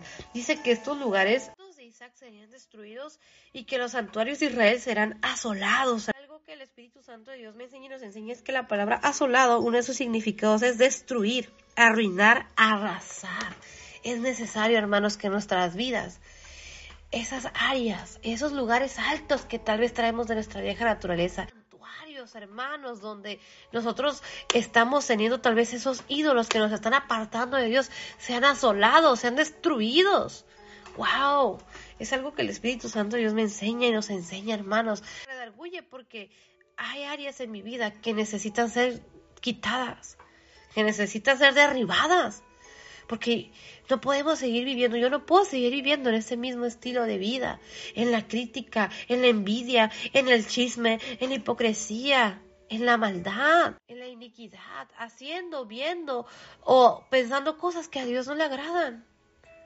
Wow, hermanos, aquí podemos ver que Jehová nuestro Dios nos ama, pero que también el Señor nos corrige y hay cosas que Él no tolerará más. Wow. Y aquí podemos ver algo muy importante porque podemos ver cómo el profeta Amos le contesta a Jehová nuestro Dios lo que él ve. Y veíamos precisamente los versículos, primeros versículos del capítulo 7, cómo Jehová nuestro Dios le estaba mostrando al profeta Amós lo que iba a acontecer. Y el profeta Amós intercedía por su pueblo. De hecho, ayer leíamos en Amós capítulo 7, versículo 4 al 6, que dice lo siguiente en la versión Reina Valera 1960, dice en Amós capítulo 7, versículo 4, dice, Jehová el Señor me mostró así. He aquí, Jehová el Señor llamaba para juzgar con fuego y consumió un gran abismo y consumió una parte de la tierra. El versículo 5 continúa. Y dije, Señor Jehová, cesa ahora. ¿Quién levantará a Jacob porque es pequeño? El versículo 6 continúa. Se arrepintió Jehová de esto. No será esto tampoco, dijo Jehová el Señor. Antes del versículo del versículo 7 podemos ver que el Espíritu Santo de Dios nos enseña que Jehová nuestro Dios le mostró. En el versículo 3 podemos ver que el, Señor le había mostrado, en este caso la langosta, que iba a consumir, dice en el versículo 2 de Amós capítulo 7, en la versión Reina Valera 1960, dice, y aconteció que cuando acabó de comer la hierba de la tierra, yo dije, Señor Jehová, perdona ahora, ¿quién levantará a Jacob porque es pequeño? Podemos ver, hermanos, eh, que el Espíritu Santo de Dios nos enseña la importancia de la, de la intercesión, porque Él ve esto acerca de lo que iba a acontecer con la tierra eh, y lo que la langosta iba a ocasionar, que iba a ocasionar esta, esta langosta, y, podemos ver cómo el Espíritu Santo de Dios nos enseña que Él intercede, le pregunta al Señor, en la última parte del versículo 2, dice, yo dije, Señor Jehová, perdona ahora, ¿quién levantará a Jacob porque es pequeño? Podemos ver el versículo 3, la respuesta de Jehová nuestro Dios, porque dice que se arrepintió y que le dijo, en la última parte del versículo 3 dice, no será, dijo Jehová. Y luego en el versículo 5 eh, podemos ver cómo el profeta Amós, después de que el Señor le muestra que él iba a juzgar a su pueblo con fuego y lo que iba a acontecer, el profeta Amós le dice al Señor, versículo 5 de Amós capítulo 7, en la versión Reina Valera 1960 dice, y dije, Señor Jehová, cesa ahora, ¿quién levantará a Jacob porque es pequeño? y podemos ver cómo él vuelve a interceder, le pide al Señor que cese, que pare. Y en el versículo 6 podemos ver la respuesta de Jehová nuestro Dios, porque dice que en el versículo 6 de Mos capítulo 7, se arrepintió Jehová de esto, no será esto tampoco, dijo Jehová el Señor. Pero en el versículo 7, 8 y 9 podemos ver que Jehová nuestro Dios le muestra al profeta Mos este muro y le muestra que él en su mano tenía esta plomada de albañil y lo que él iba a hacer con eso que no iba a tolerar más. Wow, hermanos, el Señor nos tiene paciencia. Hay cosas que el Señor, hermanos, nos ha librado, nos ha guardado. Nosotros, como humanidad, hermanos, el Señor ha tenido misericordia de nosotros.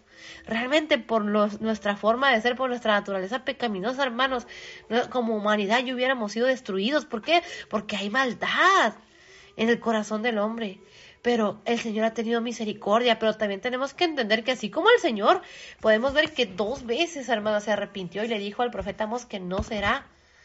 El Señor también le dijo al Señor que no tolerará más. Dice el versículo 8, digamos capítulo 7 en la versión Reina Valera 1960, dice, Jehová entonces me dijo, ¿qué ves? Y dije, una plomada de albañil.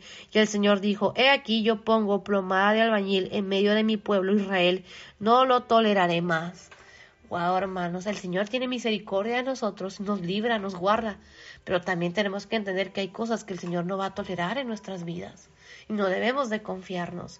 Y el día de hoy, hermanos, lo vamos a dejar hasta aquí. Eh, ya no alcancé a leer la versión NBI, pero primeramente Dios mañana estaremos leyendo la versión NBI del capítulo 6 y antes de terminar, si no has entregado tu vida a nuestro Señor Jesucristo, haz esta oración. Entrégale tu vida y tu corazón. No esperemos a mañana, no esperemos al futuro, porque el futuro no lo sabemos, pero este es el día que el Señor ha hecho para arrepentirnos, para ponernos a cuentas con Dios. Y si hay áreas que el Espíritu Santo de Dios nos está recordando que es necesario, hermanos, que dejemos atrás, que ya no vuelvan a salir en nuestras vidas. Si hay actitudes, pensamientos, formas de ser que no le agradan al Señor, que el Espíritu Santo de Dios nos está redarguyendo, es el tiempo para ponernos a cuentas con Dios y entregarle nuestra vida a nuestro Señor Jesucristo. Haz esta oración, repite esta oración y dile a nuestro Señor Jesucristo, Señor Jesucristo, yo te entrego mi vida y mi corazón. Hoy te confieso como Señor único y suficiente Salvador. Te pido perdón por mis pecados, te pido perdón por mis faltas. Yo creo que moriste en la cruz por mis pecados y creo que resucitaste al tercer día. Hazme hoy una nueva criatura. Te pido perdón por mis pecados, te pido perdón por mis faltas, te pido perdón por mis transgresiones. Límpiame con tu sangre preciosa. Hoy te confieso como Señor único y suficiente Salvador de mi vida. Yo creo que moriste en la cruz por mis pecados y creo que resucitaste al tercer día. Te pido perdón por mis pecados y faltas en el nombre precioso de Cristo Jesús. Amén. Padre, gracias por tu hermosa palabra. Espíritu Santo de Dios, gracias por tu hermosa palabra. Señor Jesucristo, gracias por tu hermosa palabra. Espíritu Santo de Dios, redargúyenos. Señor Jesucristo, redargúyenos en esta hora. Padre amado, redargúyenos en esta hora. En el nombre precioso de Cristo Jesús. Amén. Gloria a Dios por su palabra, hermanos. Primeramente, Dios, mañana continuamos versículo 10, digamos capítulo 7, bendiciones. Hola, ¿qué tal hermanos? Muy buenas noches. El día de hoy vamos a continuar con nuestro devocional del libro del profeta Amos, del capítulo 7, versículo 10 en adelante. Y para comenzar vamos a hacer una pequeña oración. Padre amado, te doy muchas gracias en esta noche. Gracias por este maravilloso tiempo que nos permite tener comunión contigo a través de tu hermosa palabra. Gracias te doy en esta hora, Espíritu Santo, por hablar al corazón de tu iglesia y por hablar al corazón de tus hijos y por hablar a cada corazón. Gracias, Padre, por tu amor, por tu fidelidad, por tu gracia. Gracias por todo lo que has hecho en nuestras vidas. Gracias, Espíritu Santo, por tu presencia. Gracias, Espíritu Santo, por, por todo lo que haces en nuestras vidas. Gracias, Espíritu Santo, por hablar al corazón de tus hijos. En esta noche, Señor, yo te pido perdón por mis pecados y te pido perdón por mis faltas. Te pido perdón por mis transgresiones, te pido perdón por cada uno de mis pecados y faltas. Y en esta hora, Señor, yo te ruego tu presencia, que el poder de tu Espíritu Santo obre en la vida de cada uno de tus hijos, que el poder de tu Espíritu Santo nos limpie de todo pecado, de toda maldad, de toda iniquidad. Que tu presencia sea sobre cada uno de tus hijos en esta hora, en este tiempo. Que tu Espíritu Santo ministre los corazones de tu iglesia, el corazón de tus hijos, Señor. Ayúdanos como iglesia, Señor, a ser una iglesia limpia y sin mancha, preparada para tu regreso. Perdónanos, perdónanos por nuestras fallas, perdónanos por todas las veces que hemos hecho lo malo delante de tu presencia. Yo te pido perdón por mis pecados y por mis faltas, Señor Jesucristo. Te pido que tu sangre preciosa me limpie de todo pecado, de toda maldad, de toda iniquidad. Padre, glorifícate. Espíritu Santo, glorifícate. Señor Jesucristo, glorifícate. Padre, yo te pido perdón. Perdóname por mis malas actitudes, por mi mal carácter, por todas esas cosas que no te agradan. Perdóname, porque hoy me doy cuenta, Señor, que todavía tengo áreas en mi vida que necesitan ser cambiadas, Señor, por ti. Dame la sabiduría como madre, como esposa. Quita, Señor, el rencor, la ira, la contienda, el pleito, la murmuración, la envidia, todas esas áreas, todas esas cosas, Señor, que no son agradables delante de tu presencia. Te pido perdón por mis pecados, te pido perdón por mis faltas, te pido que tu sangre preciosa, Señor Jesucristo, me limpie de todo pecado. Y en esta noche, Señor, te ruego que tomes el control, que desarraigues toda mentira del enemigo, que derribes todo argumento que se levante en contra de tu iglesia, en contra de tus hijos, en contra, Señor, de tus, de tus hijos, Señor. Padre, Derriba toda mentira, Señor del enemigo. Te pido, Señor Jesucristo, que pelees la batalla por cada uno de nosotros. Te ruego en esta hora, Señor Jesucristo, que reprendas al devorador, que reprendas todo espíritu de muerte, que reprendas todo espíritu de opresión, de enfermedad, de tristeza, de depresión, de ansiedad. En el nombre de Jesús, atado, reprendido y lanzado a lo profundo del abismo. También te pido, Señor Jesucristo, que quites todo velo mágico, que quites toda venda mágica, que quites toda ceguera y que quites toda sordera espiritual, que establezcas tu reino, que derrames de tu gloria, que derrames de tu sanidad, de tu libertad. Te pido por mis hermanos que están pasando por momentos difíciles, te pido por quienes están pasando por momentos de prueba, te pido Señor Jesucristo que tú te glorifiques, que derrames de tu gloria, que te exaltes Señor en medio Señor de la prueba, Señor, tu nombre sea exaltado, tu nombre sea glorificado. Te doy muchas gracias, Señor Jesucristo, por tu hermosa palabra. Gracias, Espíritu Santo, por tu hermosa palabra. Gracias, Padre amado, por tu hermosa palabra.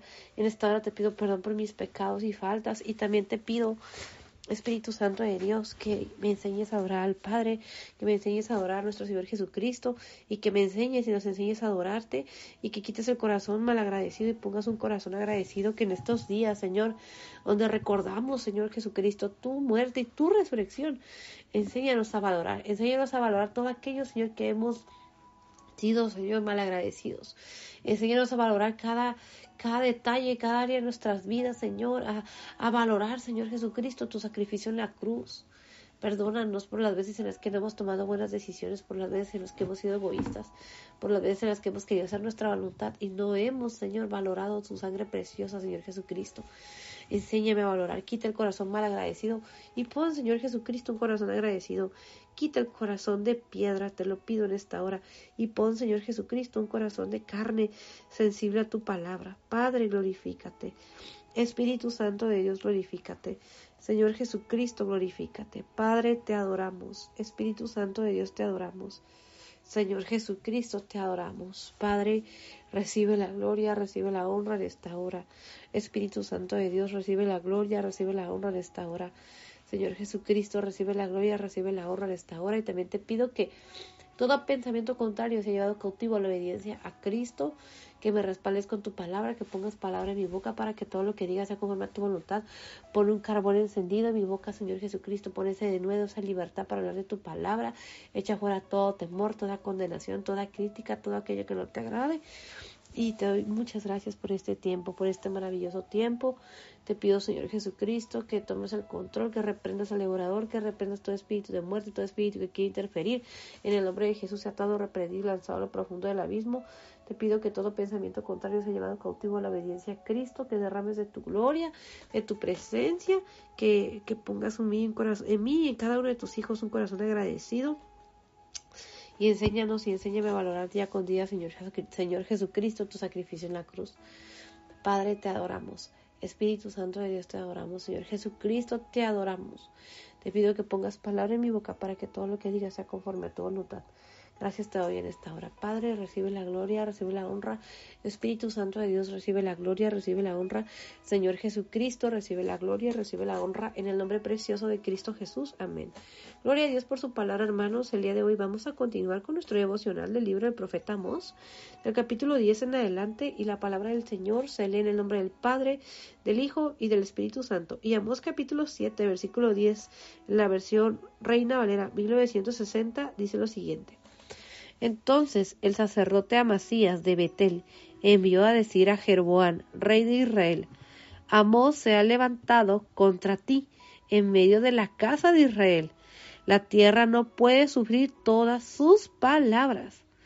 Gloria a Dios, hermanos, por su hermosa palabra. Y el día de hoy podemos ver eh, que el versículo 10 del capítulo 7 de Amós, el versículo 10 tiene como título Amós y Amasías. Y algo que podemos ver, hermanos, es como el Espíritu Santo de Dios nos enseña acerca de este hombre, en este caso este sacerdote llamado Amasías.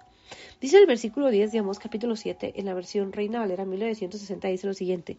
Entonces el sacerdote Amasías de Betel envió a decir a Jeroboán, rey de Israel, Amós se ha levantado contra ti en medio de la casa de Israel la tierra no puede sufrir todas sus palabras. Este sacerdote Amasías podemos ver eh, cómo Jehová nuestro Dios, como el Espíritu Santo de Dios y como nuestro Señor Jesucristo nos enseña, que le envió a decir a Jeroboán. Jeroboán era en ese tiempo el rey de Israel. Él era el rey de Tailo, que también se le conoce como el reino del norte. Y el Espíritu Santo de Dios nos recuerda que la nación de Israel para ese tiempo había sido separada, había sido dividida, perdón, en dos reinos, el reino del norte y el reino del sur. El reino del sur estaba conformado por la tribu de Judá y la tribu de Benjamín, mientras que el reino del norte estaba conformado por la tribu de Efraín y las otras tribus restantes. Es decir, algo que yo puedo entender de parte de Dios y que el Espíritu Santo de Dios nos enseña y que nuestro Señor Jesucristo nos enseña es que el reino del norte estaba conformado por diez tribus, mientras que el reino del sur estaba conformado por dos tribus. Y podemos ver que eh, aquí menciona a Jeroboam. Jeroboam en este caso era el rey de Israel, el rey en este caso del reino del norte, como también se le conoce. Al reino del norte, eh, algo que hemos podido entender que eh, el Espíritu Santo de Dios nos enseña, que nuestro Padre Celestial nos enseña y que nuestro Señor Jesucristo nos enseña, se le menciona también como la casa de Israel y el reino del sur se le menciona también como la casa de Judá. Y podemos ver cómo este sacerdote llamado Amasías le dice a Jeroboam, que era rey de Israel en ese tiempo, y le dice, Amós se ha levantado contra ti en medio de la casa de Israel. La tierra no puede sufrir todas sus palabras. Lo que podemos ver es que aquí menciona al rey Jeroboam. El rey Jeroboam, hermanos, cuando nosotros empezamos a leer el libro del profeta Amós, en Amós capítulo 1, versículo 1 dice lo siguiente, las palabras de Amós, que fue uno de los pastores de Tecoa, que profetizó acerca de Israel en días de Usías, rey de Judá, y en días de Jeroboam, hijo de Joás, rey de Israel, dos años antes del terremoto. En el versículo 1 de Amós capítulo 1 eh, nos enseña el Espíritu Santo de Dios el tiempo en el cual el profeta Amos escribió este libro del profeta Amos y de todo lo que Jehová nuestro Dios le había hablado en ese tiempo. Y nos menciona que era eh, el tiempo en el cual él escribió este libro que nosotros podemos entender que nuestro Señor Jesucristo nos enseña, el Espíritu Santo de Dios nos enseña y que Jehová nuestro Dios nos enseña, hermanos. Y menciona aquí que era en tiempo donde estaba eh, reinando, en este caso como rey de Israel, el rey Jeroboam. El rey Jeroboam que menciona aquí está, tiene como referencia, perdón, Segunda de Reyes capítulo 14, versículo 23 al 29. Y este rey Jeroboam que menciona es el rey Jeroboam II. Eh, él reinó, como podemos leer en Segunda de Reyes, capítulo 14, versículo 23, dice que él reinó 41 años. Él es el rey Jeroboam II. Entonces podemos entender que era en este tiempo. El Espíritu Santo de Dios nos enseña que era precisamente en este tiempo que él estaba gobernando, donde el sacerdote Amasías le dice esto que leímos en el versículo 10 de Amos, capítulo 7. Les voy a dejar como referencia eh, Segunda de Reyes, capítulo 14, versículo 23 al 29 para que lo lean como referencia. Lo leímos en su tiempo cuando comenzamos a leer eh, precisamente el capítulo 1 del profeta pero se los voy a dejar como referencia por si alguien lo quiere buscar y, y leer esta parte acerca de este rey eh, llamado Jeroboam II. Porque recordemos que está el rey Jeroboam, pero el rey Jeroboam, eh, el primer rey llamado Jeroboam, este es el rey que comenzó a gobernar precisamente en el reino de Israel, precisamente cuando eh, la nación de Israel se dividió en dos reinos. Fue el primer rey eh, del reino del norte, en este caso del reino de Israel como se le conoce. Y en su tiempo, eh, cuando fue dividido eh, la nación de Israel en dos reinos, el rey Jeroboam, eh, que podríamos llamarlo como el rey Jeroboam I, él quedó reinando en el reino del norte. Podemos ver que Jehová nuestro Dios le dio este reino y el hijo de Salomón llamado Roboán quedó como rey de, en este caso de Judá fue cuando se dividieron en, las dos, los dos reinos, perdón, y quedó como reino del norte y reino del sur. El reino del norte, su capital estaba en Samaria, mientras que el reino del sur, su capital estaba en Jerusalén. Gloria a Dios por su palabra, hermanos. Y bueno, aquí volviendo a Namos, capítulo 7, versículo 10, en la versión Reina Valera 1960, dice lo siguiente. Entonces el sacerdote Amasías de Betel envió a decir a Jeroboam, rey de Israel, Amós se ha levantado contra ti en medio de la casa de Israel. La tierra no puede sufrir todas sus palabras. Aquí podemos ver que este sacerdote llamado Amasías, pues la intención que tenía, primero que nada, algo que yo puedo entender de parte de Dios es que este sacerdote llamado Amasías se había levantado en contra del profeta Amós, porque lo que yo puedo entender de parte de Dios es que este sacerdote llamado Masías habla con el rey Jeroboam, rey de Israel, y le dice que Amós se había levantado contra él. Imaginemos, imaginémonos, hermanos, en ese tiempo que como rey venga un sacerdote y te diga que hay un profeta que se ha levantado, en ese caso, en su contra. Y imaginémonos esto, hermanos, eh, en aquel tiempo esta acusación pues es una acusación que es muy grave. ¿Por qué? Porque le está acusando de que el profeta Amós se va levantado en contra de él, que era el rey, hermanos, de Israel, wow, del reino del norte. Y luego dice el versículo 10 al final, dice, Amós se ha levantado contra ti en medio de la casa de Israel. La tierra no puede sufrir todas sus palabras. Y luego está diciendo, la tierra no puede sufrir todas sus palabras. Entonces aquí podemos ver algo muy importante, hermanos. El sacerdote había escuchado la palabra que el profeta Amos había dicho. Y recordemos que el profeta Amos, como profeta, su deber era en aquel tiempo decir todo lo que Jehová nuestro Dios le había mandado. Entonces aquí podemos ver que este sacerdote llamado Amasías se levanta en contra del profeta Amos y va y le dice esto al rey eh, Jeroboam y le dice que el profeta Amos se había levantado, contra él. Y no solo esto, sino que dice el versículo 10 al final, dice, Amos se ha levantado contra ti en medio de la casa de Israel, que se había levantado contra el rey, contra el rey en medio de la casa de Israel. Y luego dice, la tierra no puede sufrir todas sus palabras. Algo que nosotros podemos entender y que yo puedo entender de parte de Dios y que el Espíritu Santo de Dios me enseña, nos enseña que nuestro Señor Jesucristo nos enseña y me enseña y que nuestro Padre Celestial nos enseña y me enseña en este tiempo es precisamente que el sacerdote Amasías al parecer algo que yo puedo entender de parte de Dios, no estaba muy de acuerdo con la palabra que el profeta Amos les había dado. La palabra que Jehová nuestro Dios le había dado al profeta Amos y que él se lo había dado al pueblo de Israel, a la casa de Israel en ese tiempo. Y al final del versículo 10 de Amos capítulo 7, en la versión Reina Valera 1960, dice, el pueblo no puede sufrir todas sus palabras. Él estaba diciendo al rey que el pueblo no podía sufrir todas sus palabras. Pero algo que el Espíritu Santo de Dios me enseña es que este, este, este hombre, este sacerdote llamado Masías, no entendía que la palabra profética que en ese tiempo había estado dando y que estaba dando el profeta Amos era palabra que venía de Jehová nuestro Dios y que ellos no podían hacer nada, hermanos, no podían hacer nada si aunque ellos no les gustara lo que estaban escuchando, ellos no podían hacer nada. ¿Por qué? Porque Jehová nuestro Dios lo había determinado así. Y muchas veces nosotros, hermanos, hay palabra que muchas veces eh, se da en la iglesia o algún profeta nos puede llegar a dar y muchas veces no vamos a estar de acuerdo o no nos va a gustar. Pero el hecho de que a nosotros no nos guste o que no queramos que se cumpla o que no queramos que suceda no significa que porque el hecho de que nosotros no queremos significa que por eso ya no se va a cumplir. Porque si Jehová nuestro Dios lo ha determinado así y Él lo, lo ha determinado que así va a ser, hermanos, va a acontecer. Ahora nosotros podemos pararnos a la brecha así como lo hizo el profeta Amós, que intercedió por su pueblo y Jehová nuestro Dios se arrepintió dos veces, hermanos, el Señor detuvo lo que iba a mandar. ¿Por qué? Porque podemos ver su gracia y su misericordia. Hay cosas que el Señor, si es su voluntad, Él lo va a hacer y si no es su voluntad, Él no lo va a hacer. Pero tenemos que entender que no es nuestra voluntad, no, no es lo que nosotros queremos, es lo que Jehová nuestro Dios quiere hacer, es lo que el Espíritu Santo de Dios quiere hacer, es lo que nuestro Señor Jesucristo quiere hacer. Tenemos que entender que tenemos que que aceptar la voluntad de Dios en nuestras vidas, aunque no nos guste, hermanos. Lo que yo puedo tener de parte de Dios es que este sacerdote Macías no quería aceptar esta palabra, no estaba muy de acuerdo. Y por eso va con el rey le dice todo esto, diciéndole que el, en este caso, el profeta Amós se había levantado en contra de él. Y hay muchas personas, hermanos, que se van a levantar en contra de la palabra profética que Jehová nuestro Dios eh, esté dando para este tiempo.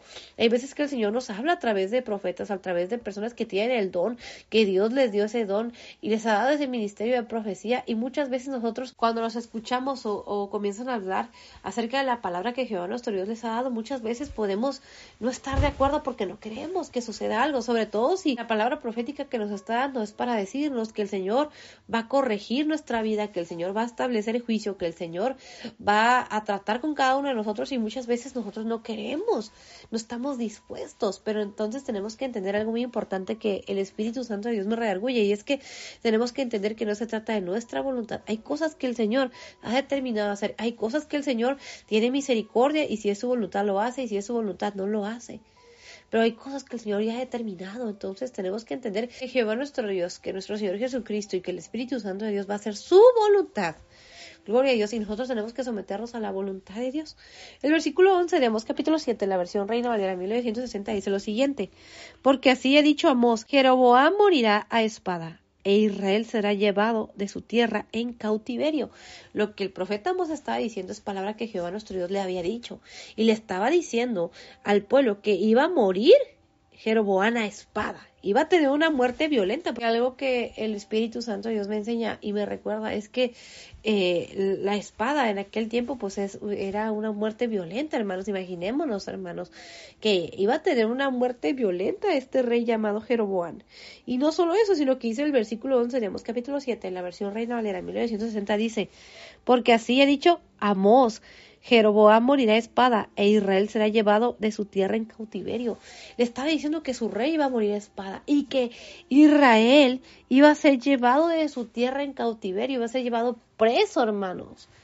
Y por eso algo que yo puedo entender es que por esta palabra, que es una palabra fuerte que el profeta Amos les había dado y que es palabra que Jehová nuestro Dios le había dado al profeta Amos para que le dijera al pueblo, para que se lo dijese, perdón, al pueblo. Y imaginémonos, hermanos, que eh, es palabra fuerte, impactante. Imaginemos escuchar eso, hermanos muchos de nosotros nos asustaríamos, muchos de nosotros tendríamos temor, muchos de nosotros eh, desearíamos que no ocurriera eh, algo así. Porque cuántas veces el Señor nos ha hablado y nos ha advertido que hay cosas que van a acontecer. Y cuántas veces, hermanos, nosotros hemos sido obedientes como para orar, como para interceder.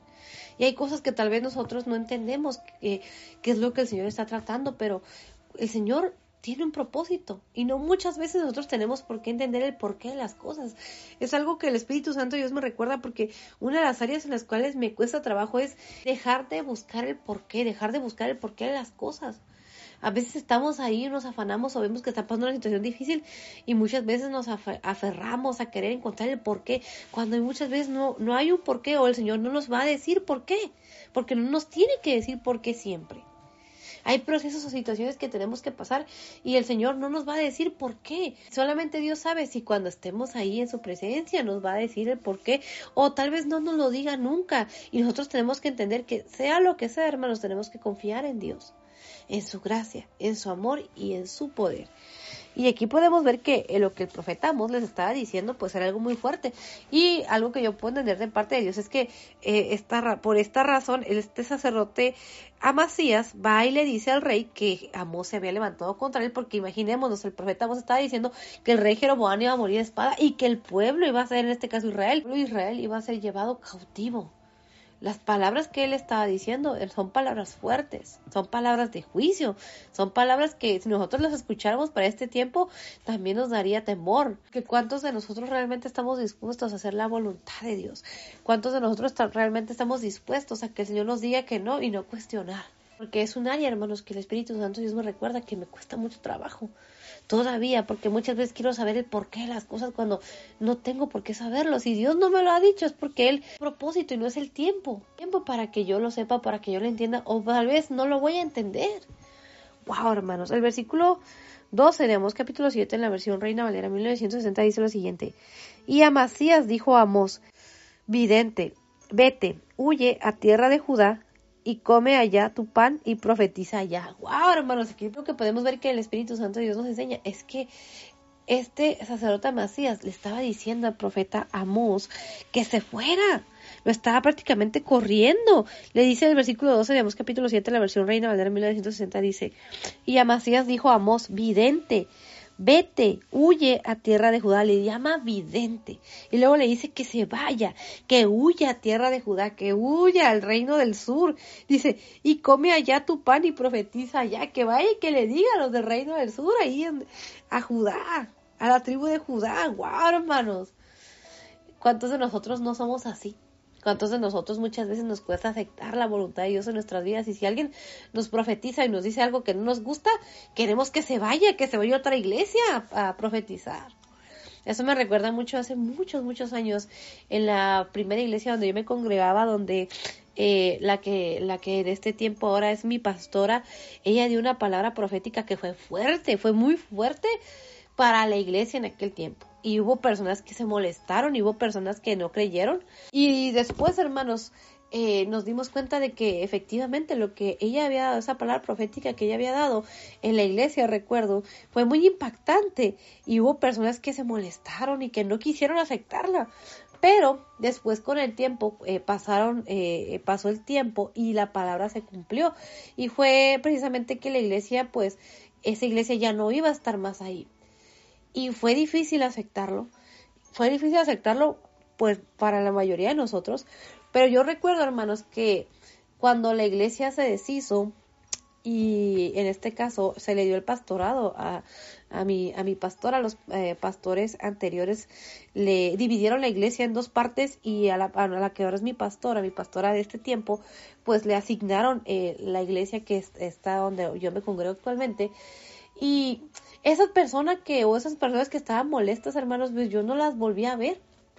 Yo realmente ya no supe si esas personas siguieron congregándose, ya no supe qué pasó, pero a lo que tengo entendido, parecer esa, esa, esa división que hubo, eh, pues ya solamente queda, eh, en este caso, la iglesia que en este tiempo está pastoreando eh, nuestros mis pastores que les fue dado el ministerio del pastorado y, y de, de, esa iglesia donde se había dividido. Y tal vez a ellos no, no querían aceptarlo, inclusive yo eh, era un poco más, eran, pues ya era más joven, eh, y eso tiene como aproximadamente unos, unos 14, 15 años cuando fue dada esa palabra profética, y en aquel tiempo pues también a mí me costaba entenderlo, yo era, yo era pues joven en aquel tiempo, tendría como unos 20 años, y pues en aquel tiempo yo no podía entender cómo es que la iglesia a la cual yo me había comenzado a congregar y ya tenía pues unos eh, aproximadamente unos seis años congregándome casi, de pronto escuchar que esa iglesia ya no iba a estar, para mí en aquel tiempo se me hacía como algo imposible, como algo que yo no quería que pasara. ¿Por qué? Porque era la iglesia que en ese tiempo Dios me había permitido congregarme tantos años y era muy especial para mí.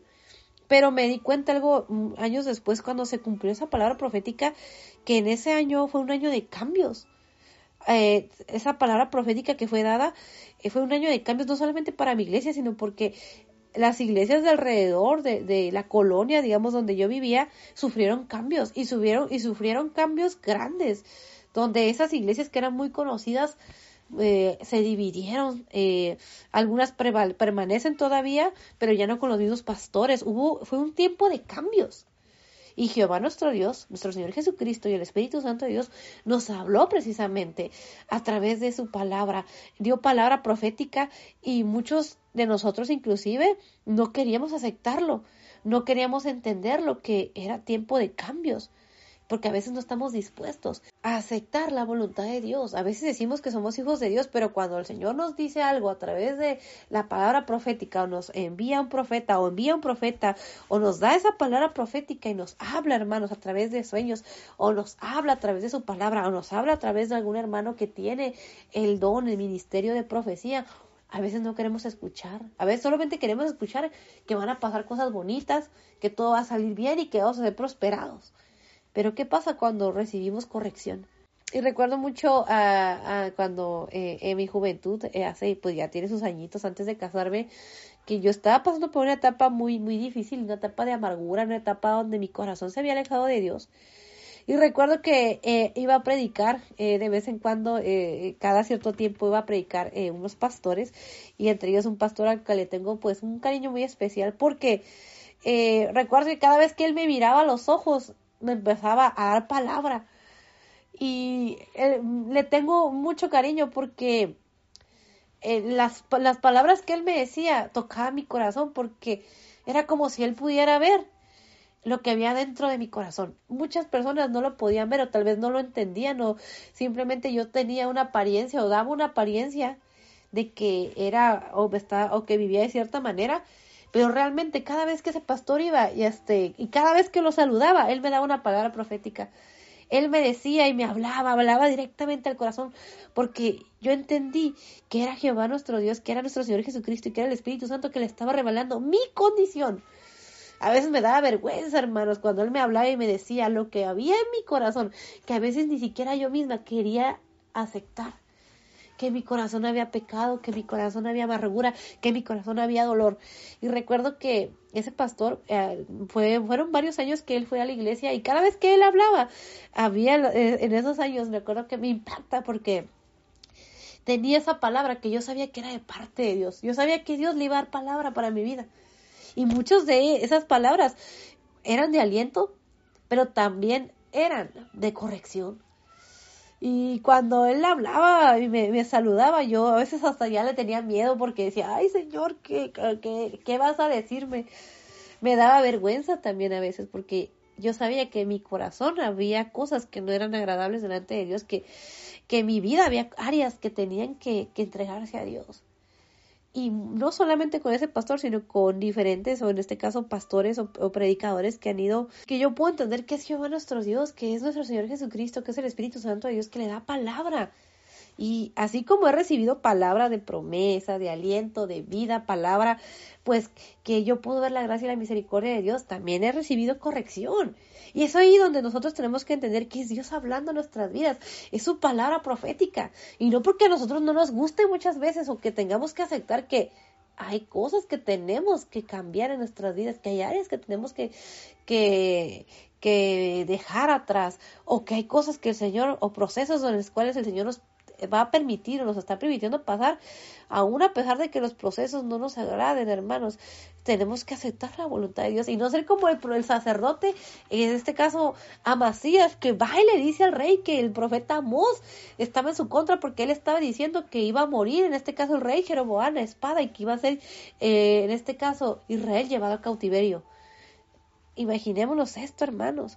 Y luego no solamente esto, sino que el sacerdote Macías todavía va con el profeta y le dice que se vaya, que se vaya a otro lugar, que se vaya en este caso al reino del sur, a Judá, y que ahí coma y que ahí profetice. Algo que yo puedo entender de parte de Dios y que el Espíritu Santo de Dios nos enseña y que nuestro Señor Jesucristo nos enseña, que nuestro Padre Celestial nos enseña, es que este sacerdote Macías no quería aceptar la voluntad de Dios y lo que él hizo fue ir con el rey para que decirle que el profeta Amos se había puesto en su contra y luego va con el profeta Amos a decirle que se vaya a Judá que ahí coma y que ahí profetice. Prácticamente lo que yo puedo entender de parte de Dios es que lo estaba corriendo. ¿Por qué? Porque él no quería aceptar esta palabra que Jehová nuestro Dios le estaba mandando. Y Amasías no era cualquier persona, hermanos, era un sacerdote. Y nosotros somos real sacerdocio, nación santa, por adquirido por Dios. ¿Y cuántos de nosotros hemos tenido una actitud así? Cuando alguien nos da una palabra que no nos gusta o que nos, eh, nos duele o, o una palabra profética que a veces no estamos dispuestos a aceptar ese proceso que Dios nos está permitiendo, nos va a permitir pasar. A mí me ha pasado, hermanos. A mí me ha pasado. ¿Y cuántos de nosotros hemos tenido la actitud de que hasta corremos a las personas? Queremos que se cambien de iglesia. Le hacemos la vida de cuadritos, lo ponemos en contra del pastor para que deje de, profetizar y para que ya no profetice eso que nosotros no queremos aceptar.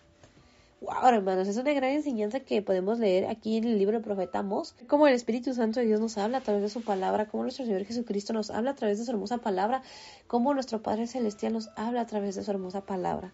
Ayer leíamos el capítulo 7, versículo 9, donde dice, los lugares altos de Isaac serán destruidos y los santuarios de Israel serán asolados, y me levantaré con espada sobre la casa de Jeroboam. Leíamos precisamente el versículo 9 de Amós capítulo 7 que acabamos de leer el día de hoy también. Podemos ver cómo el Espíritu Santo de Dios nos enseña, cómo nuestro Señor Jesucristo nos enseña y cómo nuestro Padre Celestial nos enseña. Señor, le estaba diciendo, en este caso Jehová nuestro Dios le estaba diciendo al profeta Amos que los lugares altos de Isaac iban a ser destruidos, que los santuarios de Israel iban a ser asolados, que él se iba a levantar con espada sobre la casa de Jeroboam. Aquí podemos ver que es palabra profética que Jehová nuestro Dios le había dado al profeta Amos. Y aquí en el versículo 10, 11 y 12 que acabamos de leer también el día de hoy, podemos ver que al sacerdote Amasías, pues él no estaba de acuerdo, él no quería aceptar esto. Wow, hermanos, que el Espíritu Santo de Dios nos dé la sabiduría para entender, para aceptar la voluntad de Dios y no ser rebelde, sino tomar decisiones como tomó el, sacerdote Amasías.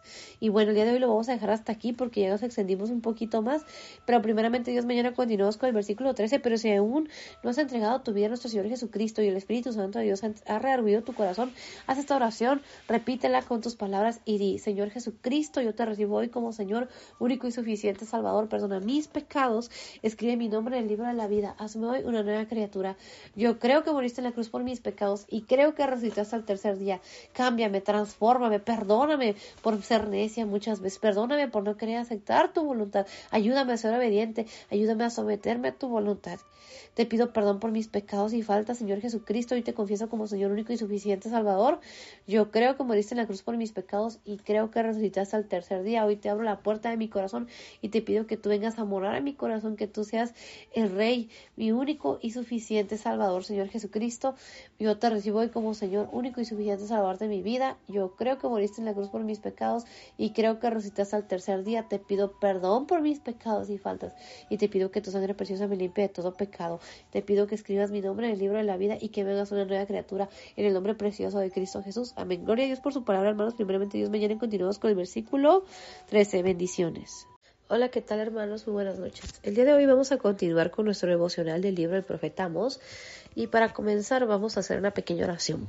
Padre amado, te doy muchas gracias en esta noche. Gracias por este maravilloso tiempo que nos permites tener comunión contigo a través de tu hermosa palabra. Te pido perdón por mis pecados y te pido perdón por mis faltas. Te pido perdón por todas y cada una de las cosas, Señor, que he hecho, que he dicho y que he pensado. Y te pido, Señor, que tengas misericordia de mí y de cada uno de tus hijos. Te ruego, Espíritu Santo de Dios, que tomes el control y que reprendas todo lo que se quiera levantar en contra de tus hijos. En esta hora, Señor Jesucristo, yo te pido perdón. Y te doy gracias. Gracias por tu sangre preciosa que fue derramada en la cruz. Gracias porque en un día, Señor, como hoy, tú entregaste tu vida por la humanidad. Gracias porque en la cruz, Señor, llevaste nuestras enfermedades, nuestras dolencias, porque te hiciste maldición para que nosotros pudiésemos ser libres de toda maldición. Gracias Señor Jesucristo por salvarnos, por salvar a tus hijos. Gracias por salvarnos, porque ahora nosotros podemos ser hechos hijos de Dios. Gracias a ti Señor Jesucristo, gracias. Enséñame y enséñanos a valorar día con día, no solamente el día de hoy, ni en estos días donde se recuerda, Señor, tu sacrificio en la cruz, sino que todos los días de nuestra vida valoremos, recordemos, reflexionemos, Señor, cuán grande es tu amor, Gracias Señor Jesucristo porque en la cruz Señor llevaste todas nuestras enfermedades, todas nuestras dolencias. Ahí estaba Señor nuestra vida. Ahí estaba nuestro pecado, nuestra iniquidad Señor. Gracias porque tú nos limpiaste con tu sangre preciosa. Gracias porque fue por nuestra culpa Señor, fue por nuestra iniquidad, fue por nuestro pecado, por nuestra rebeldía. Perdóname. Perdónanos, Señor Jesucristo, porque a veces no valoramos, no valoramos todo lo que tú tuviste que pasar para que nosotros pudiésemos ser salvos, para que nosotros pudiésemos estar aquí en este tiempo, para que nosotros podamos decir que somos tus hijos. Gracias, Señor Jesucristo, porque a través de tu sangre preciosa tenemos acceso al trono de la gracia del Padre.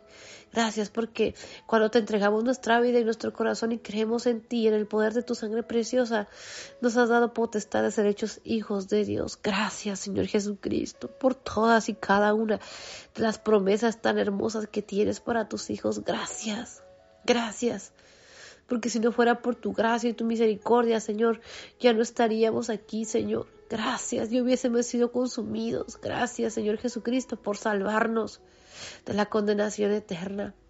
Y en esta noche, Señor Jesucristo, yo te pido que nos enseñes a valorar. Nos enseñes, Señor, a recordar en estos días cuán grande es el precio que tú pagaste. Pagaste, Señor, precio de sangre.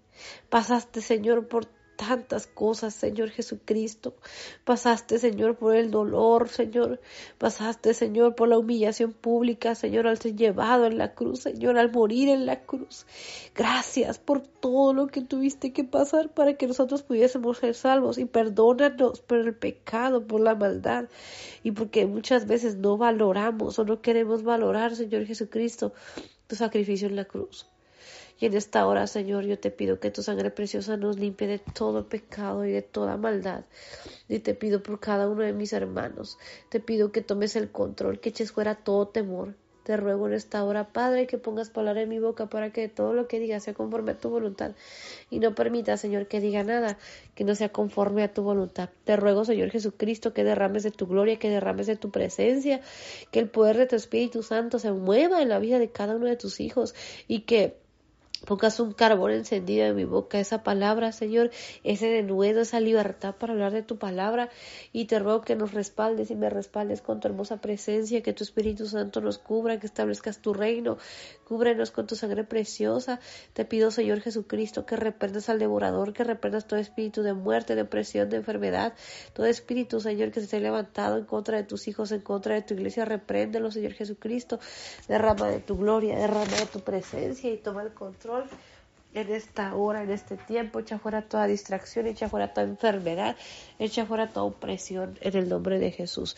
Declaramos libertad, declaramos sanidad, declaramos el poder de tu Espíritu Santo obrando en la vida de cada uno de tus hijos.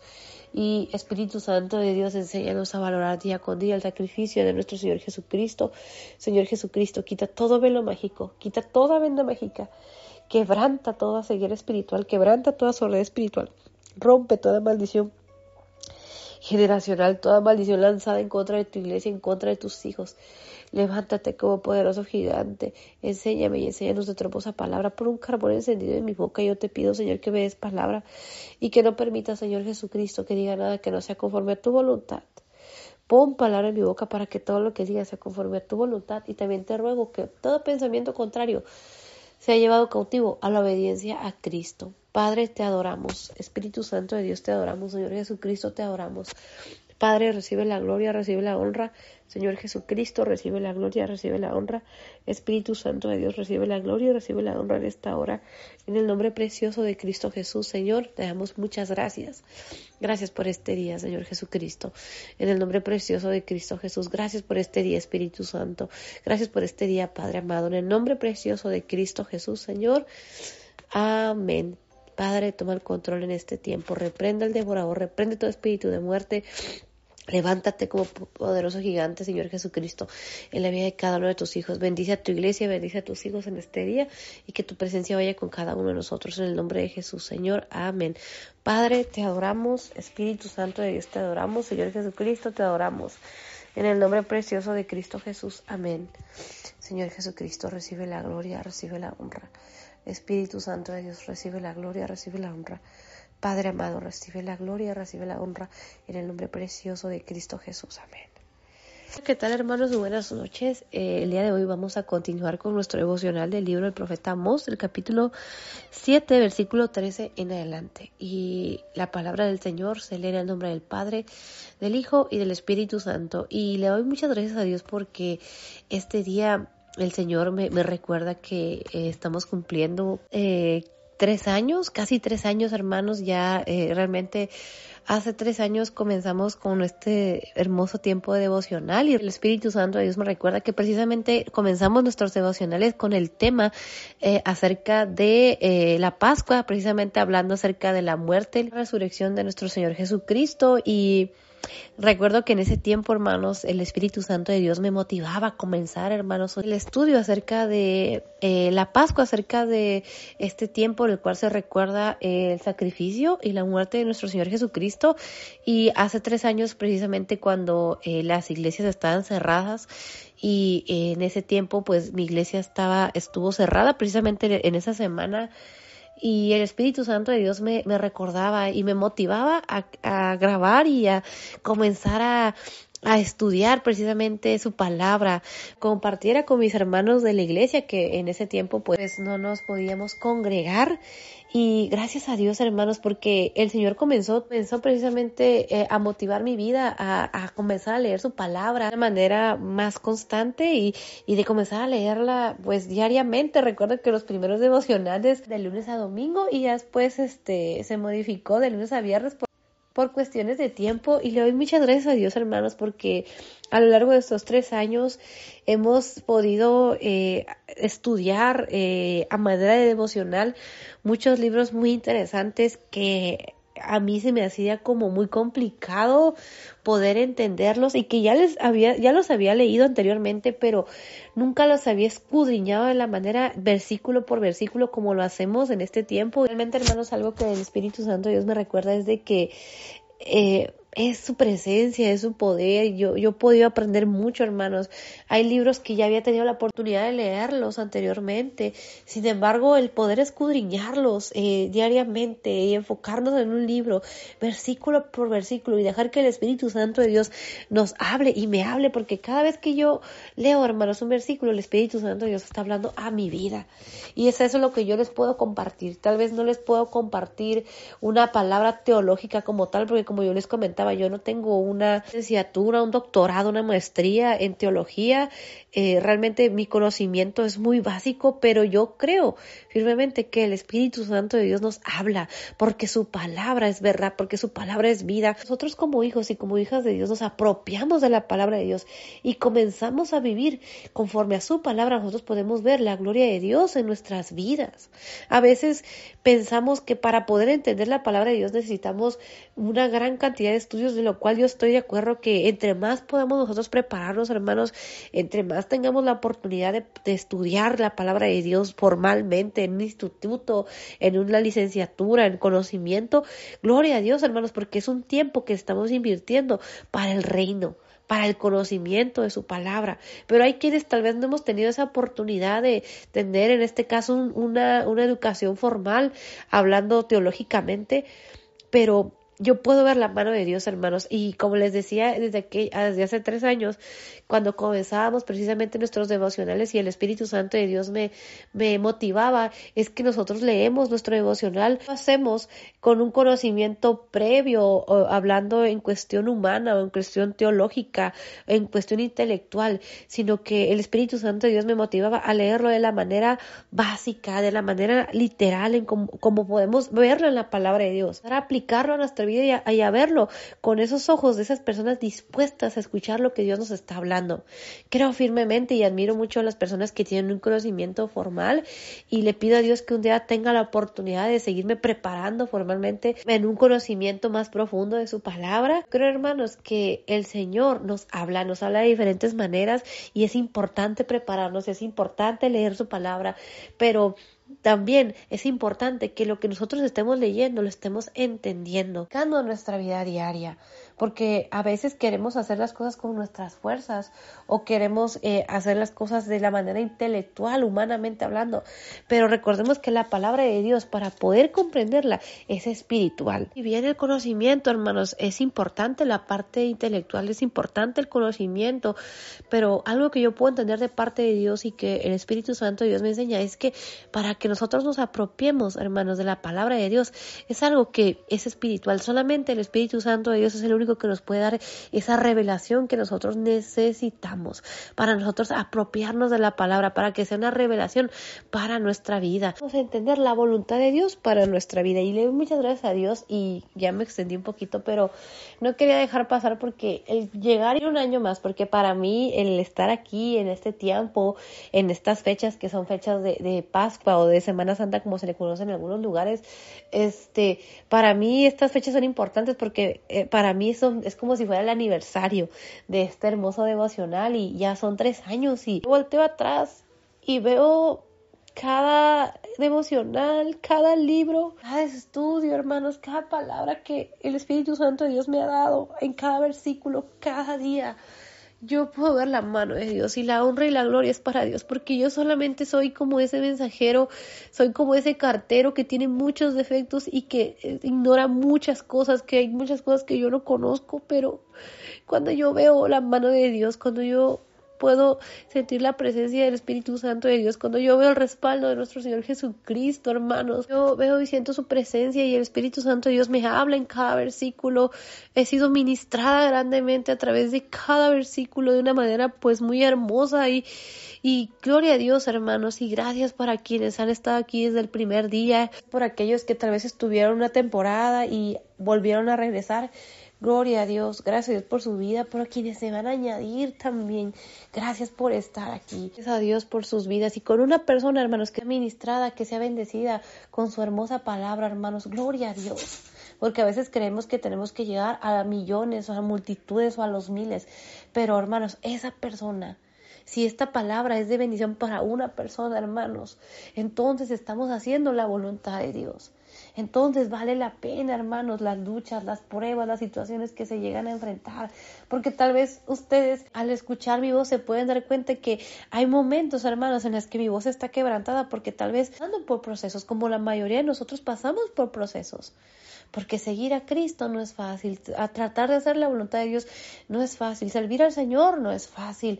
Hay momentos de prueba, hay momentos en los cuales el enemigo quiere venir a, oponerse, quiere venir a traer desánimo, quiere venir a traer eh, distracción, quiere venir a oponerse muchas veces. Y, y, yo he visto la mano de Dios de que como Él ha respaldado mi vida y ha respaldado nuestras vidas porque ya sea que compartamos un solo versículo o compartamos muchos versículos hermanos, yo veo la mano de Dios hablándonos. Y quiero darle la gloria y la honra al Señor y le quiero dar muchas gracias a Dios por sus vidas, por permitirnos continuar y vamos a estar aquí hasta el tiempo que el Señor tenga dispuesto para cada uno de nosotros. Y bueno, ahora sí, vamos a comenzar nuestro devocional de Amós capítulo 7, versículo 13, en la versión Reina Valera 1960, que dice lo siguiente, y la palabra del Señor se lee en el nombre del Padre, del Hijo y del Espíritu Santo. Y Amós capítulo 7, versículo 13, dice lo siguiente, en la versión Reina Valera 1960 y no profetices más en Betel, porque es santuario del rey y capital del reino. Aquí podemos ver, hermanos, en el versículo 13, la continuación acerca de lo que estábamos leyendo en el versículo 10, 11 y 12 que leíamos el día de ayer. Podíamos ver cómo el Espíritu Santo de Dios nos hablaba acerca de Amós y Amasías y cómo este sacerdote Amasías le había dicho al rey Jeroboam que estaba gobernando en aquel tiempo, que también algo que el Espíritu Santo de Dios nos enseñaba, es que este rey Jeroboam era conocido también como Jeroboam II. Y podíamos ver cómo este sacerdote eh, le decía al rey eh, Jeroboam que Amasías se había levantado contra él en medio del pueblo. Leímos precisamente el versículo 10. Y el versículo 11 vamos a leer cómo el Espíritu Santo de Dios nos hablaba y nos enseñaba acerca de lo que la palabra profética que Jehová nuestro Dios le había dado al profeta Amos. Y dice en el versículo 11, lo vamos a leer otra vez en Amos capítulo 7, versículo 11, dice lo siguiente, la versión Reina Valera 1960, dice lo siguiente. Porque así ha dicho Amós, Jeroboam morirá a espada e Israel será llevado de su tierra en cautiverio. Es palabra profética que Jehová nuestro Dios le dio al profeta Amós. Y él dijo que el rey Jeroboam iba a morir a espada y que Israel iba a ser llevado en cautiverio. Y algo que el Espíritu Santo de Dios me podía enseñar y nos enseña el de hoy es que esta palabra, hermanos, era una palabra muy fuerte. Que yo puedo entender de parte de Dios es que este sacerdote Macías quería aceptar esta palabra porque era palabra muy fuerte. Estaba hablando que el rey Jeroboam iba a morir espada y que en este caso Israel iba a ser llevado en cautiverio. Imaginémonos eso, hermanos, que es palabra muy fuerte. Que te digan que el rey, o en este caso el, su rey iba a ser muerto a espada que iba a tener una muerte pues violenta porque era una muerte eh, para como lo menciona aquí iba a morir de esa manera. El Espíritu Santo Dios me enseña y nos enseña es que en aquel tiempo morir a espada pues era una forma violenta de morir. Imaginémonos eh, esto la muerte que este hombre iba a tener este rey llamado Jeroboam. Y luego no solamente eso, sino que le estaba hablando al pueblo que ellos iban a ser llevados en cautiverio, iban a ser llevados presos. Y algo que el Espíritu Santo de Dios me enseña es de que cuántos de nosotros estamos realmente dispuestos a aceptar la palabra profética que Jehová nuestro Dios nos dé, que el Espíritu Santo de Dios nos dé, que nuestro Señor Jesucristo nos dé. Hay veces que nosotros no queremos aceptar lo que Dios nos está hablando. Por ejemplo, muchas veces nosotros no queremos aceptar que el Señor ya ha determinado que la tierra va a pasar por la tribulación y la gran tribulación. Como que nos cuesta aceptar el hecho de que este mundo se va a acabar, de que tarde o temprano tierra va a ir a un juicio, va a llegar el día de Jehová y va a comenzar la tribulación y la gran tribulación. ¿Cuántos de nosotros, cuando inclusive el libro Apocalipsis, hay quienes no quieren leerlo, no lo quieren leer o le tienen miedo? Pero hermanos, ¿por qué le tenemos miedo? ¿Por qué le tenemos miedo si es palabra profética que Jehová nuestro Dios le ha dado? A mí al principio, hermanos, el libro, el libro Apocalipsis era un libro que me causaba mucho, pues mucho conflicto porque me daba miedo el leer todo lo que iba a acontecer, hermanos, en la tribulación y la gran tribulación. Y ahora, conforme pasan los años, y veamos, vemos las señales y vemos los últimos tiempos.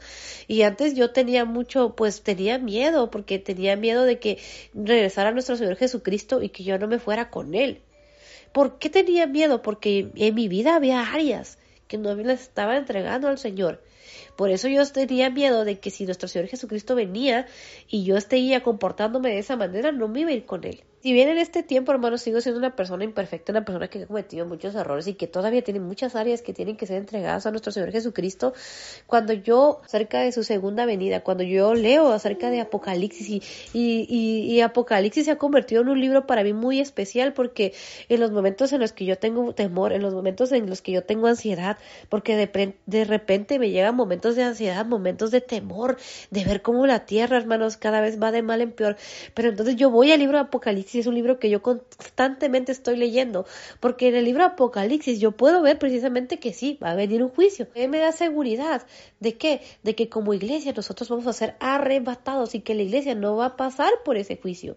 Y eso me motiva a buscar de Dios, eso me motiva a ponerme a cuentas con nuestro Señor Jesucristo, con nuestro Padre Celestial, con el Espíritu Santo de Dios. ¿Por qué? Porque eso debe motivarnos a ponernos a cuentas con Dios, no a tener miedo, sino que a analizar nuestra vida y si hay áreas que tenemos que arrepentirnos, arrepentirnos y todos los días ponernos a cuentas con Dios. Y también en el libro de Apocalipsis podemos ver los juicios. ¿Para qué? Para que no seamos engañados, para que veamos los tiempos de los cuales estamos viviendo. Y también para que nosotros podamos ver en el libro de Apocalipsis, hermanos, todo lo que Dios tiene preparado, hermanos, para su iglesia. Si bien va a venir la tribulación, va a venir la gran tribulación, la bestia, el falso profeta y todo lo que va a acontecer en estos siete años de tribulación, nosotros podemos ver, hermanos, en los últimos capítulos de Apocalipsis, para mí son mis capítulos favoritos porque puedo leer, el Espíritu Santo Dios me enseña y me recuerda todo lo que Jehová nuestro Dios, lo que nuestro Señor Jesucristo, lo que el Espíritu Santo Dios tiene preparado para sus hijos. Y es maravilloso, es hermoso, hermanos.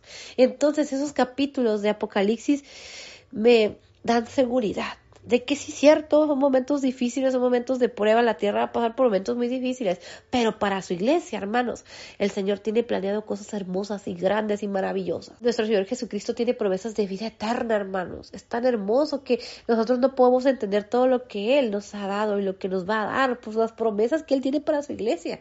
Pero también en el libro Apocalipsis me recuerda acerca de lo que van a sufrir, lo que van a padecer aquellos que han rechazado a nuestro Señor Jesucristo, que no se arrepienten, o aquellos que no han entregado su vida a nuestro Señor Jesucristo. Y eso es lo que a mí me motiva, hermanos, a buscar de Dios. Porque hay algo que el Espíritu Santo Dios me recuerda, hermanos, la salvación es día a día. No podemos decir, ah, es que yo recibí a Cristo hace 20 años pero seguir viviendo una vida lejos de la voluntad de Dios. La salvación es día a día y todos los días el Señor hace cosas nuevas en nuestras vidas y todos los días tenemos que pedir perdón, ponernos a cuentas con Dios. Entonces, algo que el Espíritu Santo Dios me recuerda es que muchas veces nosotros no queremos escuchar lo que Dios nos está diciendo, lo que Dios nos está hablando, no queremos aceptar, porque a veces solamente queremos aceptar las cosas buenas, las cosas bonitas, queremos que Dios nos dé palabra profética de cosas buenas, de que vamos a ser prósperos, de que vamos a ser bendecidos, de que nuestra familia va a ser salva, siempre nos va a ir bien.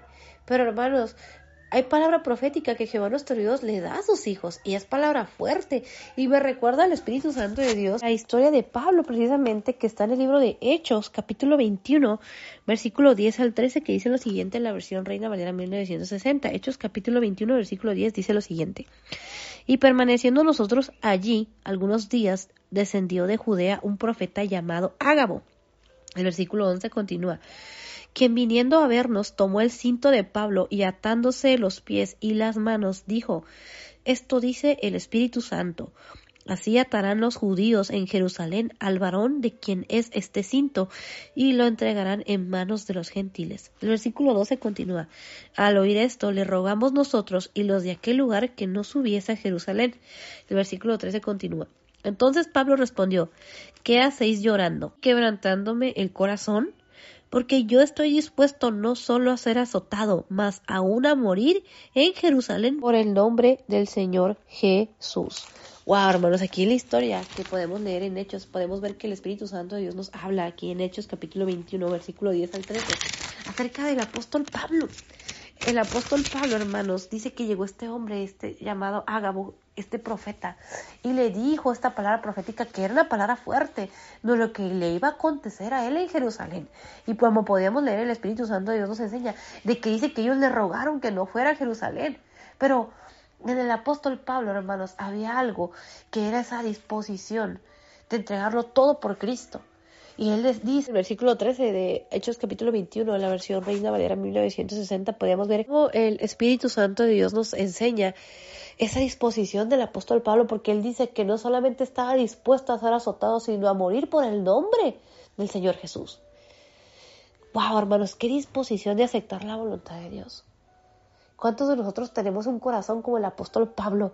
De que lo que Dios nos eh, diga lo que, lo que Dios nos mande, a donde Dios nos lleve y en las situaciones que tengamos que pasar, tener esa disposición de estar dispuestos a darlo todo por Cristo. ¿O cuántos de nosotros tenemos actitud de este sacerdote llamado Amasías que hemos estado leyendo aquí en Amos capítulo 7? Todos Amos capítulo 7 en la versión Reina Valera 1960 dice lo siguiente. Y Amasías dijo a Amos, vidente, vete, huye a tierra de Judá y come allá tu pan y profetiza allá. El versículo 13 continúa, y no profetices más en Betel porque es santuario del rey y capital del reino. Aquí podemos ver que le está diciendo al profeta Amos, este sacerdote Amasías, que se fuera a Judá y que allá comiera y que allá profetizara. Y como leímos en el versículo 13 podemos ver el Espíritu Santo de Dios nos enseña que le está diciendo al profeta Amos que no profetizara más en ese lugar llamado Betel porque dice aquí porque es santuario del rey.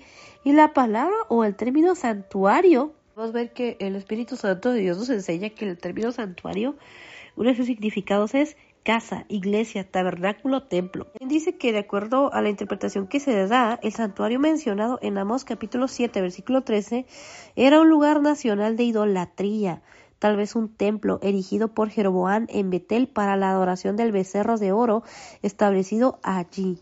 Entonces aquí podemos ver lo que este sacerdote le estaba pidiendo, que se fuera, que el profeta Amos se fuera a Judá, que no profetizara ahí, porque ahí en ese lugar Betel estaba el santuario de Jeroboam. Y ese, ese santuario, ese lugar, ese era un lugar pagano, hermanos, donde ellos eh, estaban adorando a esos ídolos. Ídolos que este rey llamado Jeroboam había puesto y había hecho este lugar, este santuario para esos ídolos. Ahora, el rey Jeroboam que había eh, hecho este santuario donde había puesto este ídolo fue precisamente el rey Jeroboam, pero el rey Jeroboam primero. Y el rey Jeroboam II, en Segunda de Reyes, capítulo 14, versículo 23 y 24, en la versión Reina Valdera 1960, dice lo siguiente. Segunda de Reyes, capítulo 14, versículo 23, dice lo siguiente. El año 15 de Amasías, hijo de Joás, rey de Judá, comenzó a reinar Jeroboam, hijo de Joás, sobre Israel en Samaria, y reinó 41 años. El versículo 24 continúa, e hizo lo malo ante los ojos de Jehová, y no se apartó de todos los pecados de Jeroboam, hijo de Nabat, el que hizo pecar a Israel. Podemos ver entonces que este rey Jeroboam, hijo de Nabat, el que había hecho pecar a Israel. Y el Espíritu Santo de Dios nos enseña en Segunda de Reyes, Segunda de Reyes, perdón, capítulo 23, versículo 15 dice lo siguiente, igualmente el altar que estaba en Betel y el lugar alto que había hecho Jeroboam, hijo de Nabat, el que hizo pecar a Israel, aquel altar y el lugar alto destruyó y lo quemó y lo hizo polvo y puso fuego a la imagen de acera. Wow, aquí podemos ver lo que había hecho este rey Jeroboam primero, el que había hecho pecar a Israel. Y podemos ver que el rey Jeroboam segundo pues estaba siguiendo sus pasos también. Él también hizo lo malo ante los ojos de Jehová nuestro Dios. Y aquí en el versículo 13 podemos ver cómo este sacerdote Amasías le dice al profeta Amos que no profetice ahí, en ese lugar llamado Betel, porque ahí estaba ese santuario. Rey, dice en el versículo 13 de Amos capítulo 7, y no profetices más en Betel porque es santuario del rey y capital del reino. Y algo que el Espíritu Santo Dios me recuerda, hermanos, es que muchas veces nosotros, hermanos, no queremos aceptar la voluntad de Dios porque no queremos estar dispuestos a dejar nuestro pecado. Seguir conservando los ídolos, querer seguir conservando, perdón, esos altares, esos ídolos, ese santuario al pecado, a la iniquidad, antes que aceptar la voluntad de Dios. Preferimos que si alguien nos dice una palabra profética de parte de Dios y en esa palabra requiere compromiso, requiere entrega, requiere santidad, requiere que nos consagremos a Dios, le decimos a esa persona que se vaya a otro lado y que le profetice a otra persona, que se vaya de la iglesia. Wow, hermanos, que es fuerte lo que podemos ver aquí. ¿Cuántos de nosotros estamos dispuestos a dejarlo todo por Dios? Así como el apóstol Pablo, a él no le importaba ser azotado, no le importaba morir por el nombre de nuestro Señor Jesucristo. Pero ¿cuántos de nosotros tenemos una actitud de que preferimos seguir arropando, seguir guardando, seguir eh, con la idolatría, con el pecado, con la iniquidad, antes de dar la voluntad de Dios en nuestras vidas. El versículo 14 de Amós capítulo 7 dice lo siguiente. En la versión Reina Valera 1960 dice, entonces respondió Amós y dijo a Amasías, no soy profeta, ni soy hijo de profeta, sino que soy boyero y recojo higos silvestres. ¡Wow, hermanos! Aquí podemos ver la respuesta del profeta Amós. Dice el versículo 14 podemos ver que el Espíritu Santo de Dios nos enseña que Él le responde en el versículo 14 y dice, entonces respondió Amós y dijo a Abasías, no soy profeta ni soy hijo de profeta, sino que soy boyero y recojo higos silvestres.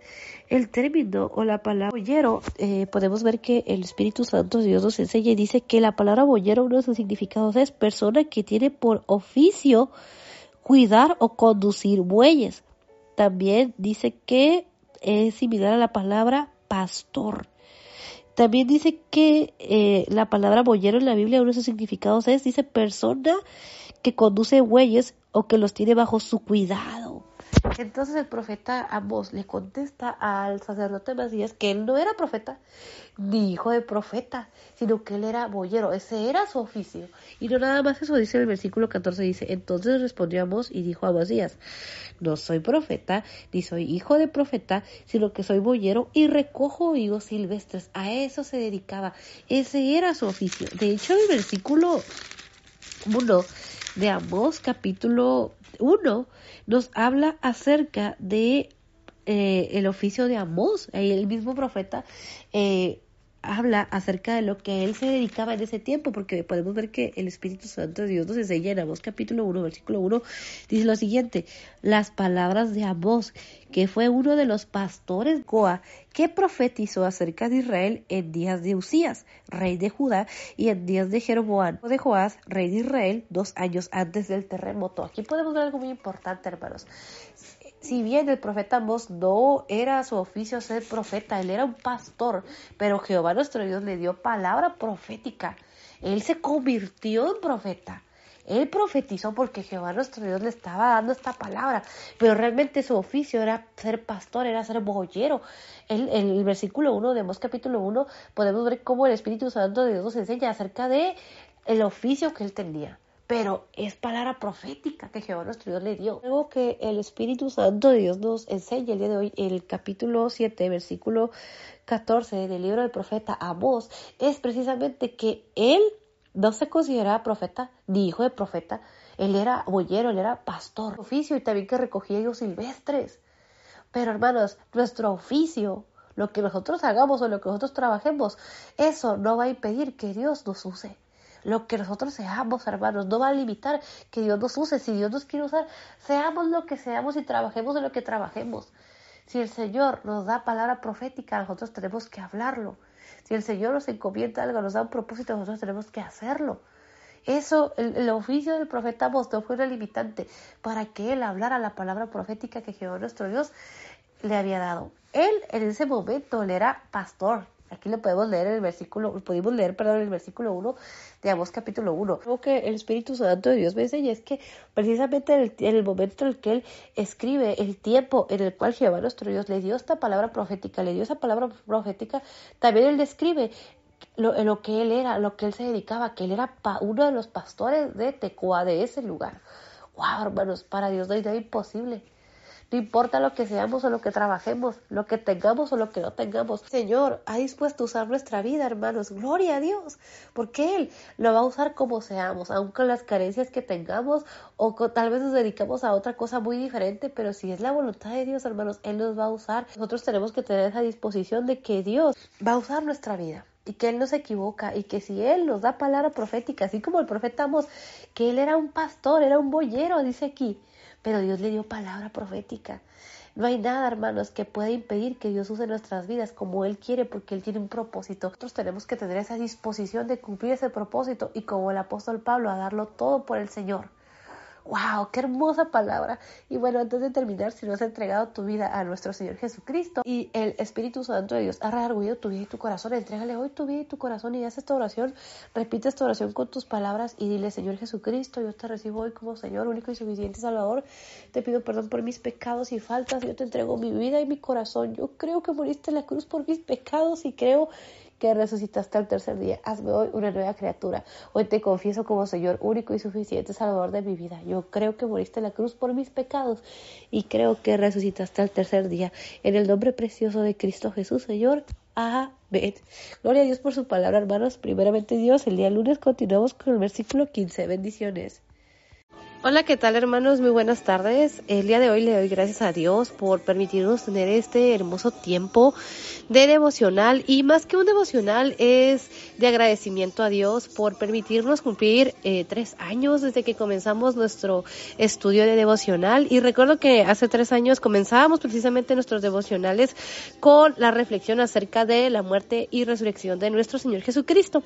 Así que el día de hoy el Espíritu Santo de Dios me recordaba precisamente de que meditábamos en estos días que estamos recordando eh, la muerte y resurrección de nuestro Señor Jesucristo, la pasión de Cristo. Y eh, antes de comenzar, vamos a hacer una oración muy cortita, pero dándole gracias a Dios por este tiempo que nos ha permitido tener y que Él siga sosteniendo y respaldándonos con su hermosa presencia. Señor, te doy gracias por este tiempo, gracias Espíritu Santo, gracias Señor Jesucristo, gracias amado Dios, por permitirnos tener este hermoso tiempo, por permitirnos cumplir, Señor, un año más, Señor, un año, Señor, donde hemos visto tu mano poderosa, Señor, obrando en la vida de cada uno de tus hijos y obrando, Señor, en mi vida. Gracias por el privilegio que me das de poder compartir tu palabra.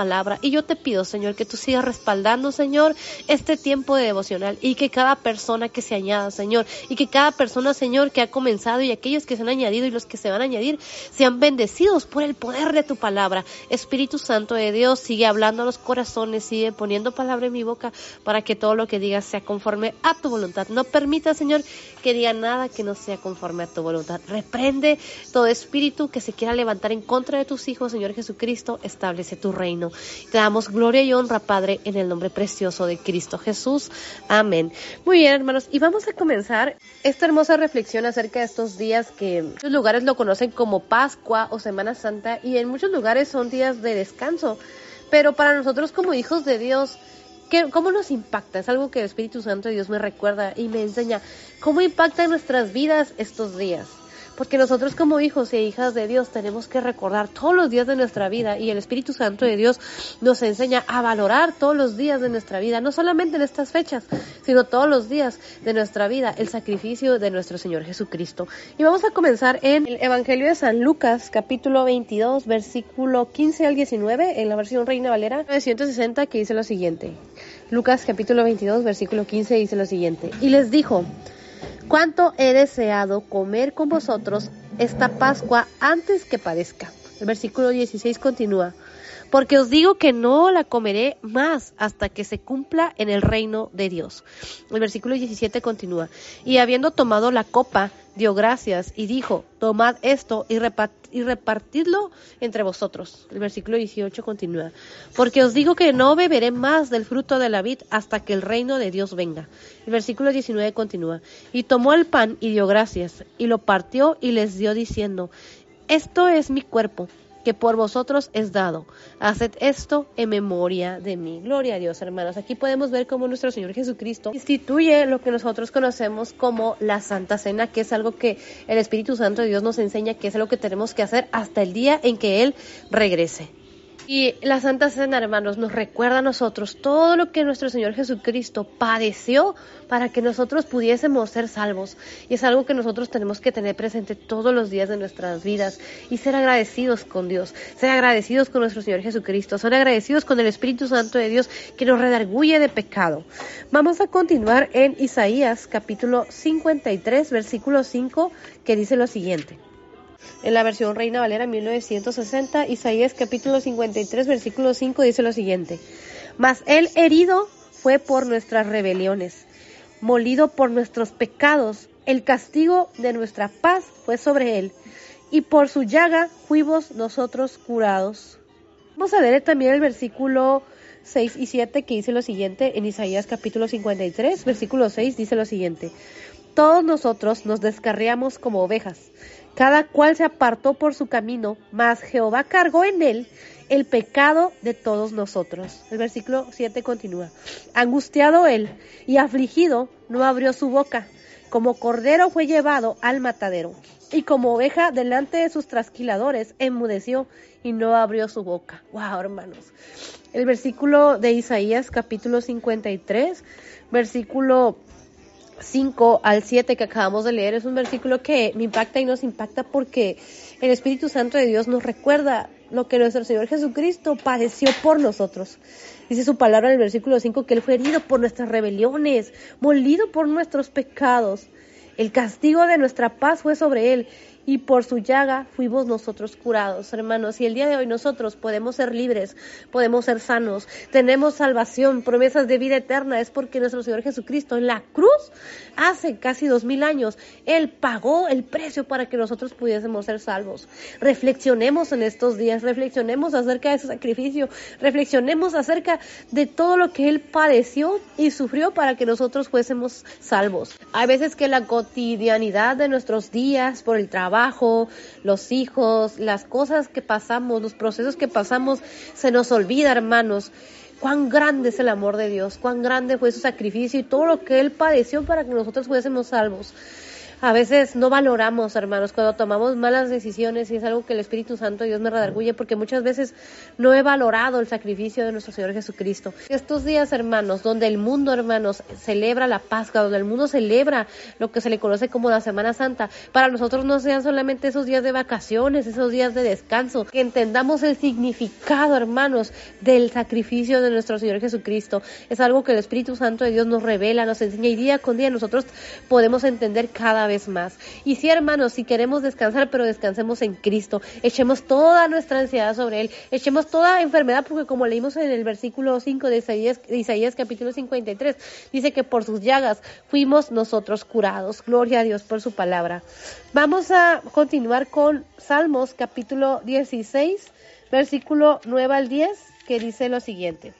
Salmos capítulo 16, versículo 9 y 10 dice lo siguiente en la versión Reina Valera 1960. Se alegró por tanto mi corazón y se gozó mi alma. Mi carne también reposará confiadamente el versículo 10 continúa. Porque no dejarás mi alma en el Seol ni permitirás que tu santo vea corrupción.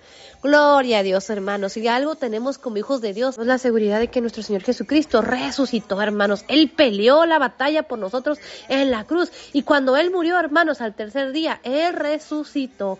Y nosotros podemos ver que Él venció la muerte. En Apocalipsis capítulo 1, versículo 18, dice lo siguiente. Reina Valera 1960, Apocalipsis capítulo 1, versículo 18 dice lo siguiente, y el que vivo y estuve muerto, mas he aquí que vivo por los siglos de los siglos. Amén. Y tengo las llaves de la muerte y del Hades.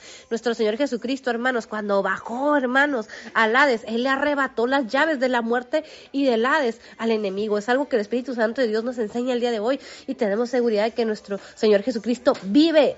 La palabra de Dios lo acabamos de leer aquí en Apocalipsis capítulo 1, versículo 18, dice en la versión Reina Valera, y el que vivo, Él está vivo, hermanos, dice, y el que vivo y estuve muerto. Él murió, pero resucitó. Gloria a Dios. Apocalipsis capítulo 1, versículo 18 dice, y el que vivo y estuve muerto. Mas he aquí que vivo por los siglos de los siglos. Amén.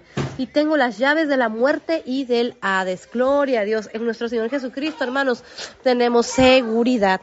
Y por último, hermanos, para terminar este día de reflexión, vámonos a Lucas capítulo 24, versículos 5 y 6, que dice en la versión Reina Valera 1960, dice lo siguiente, en Lucas capítulo 24, versículo 5 dice, y como tuvieron temor y bajaron el rostro a tierra, les dijeron, ¿por qué buscáis entre los muertos al que vive? El versículo 6 continúa, no está aquí, sino que ha resucitado. Acordaos de lo que os habló cuando aún estaba en Galilea.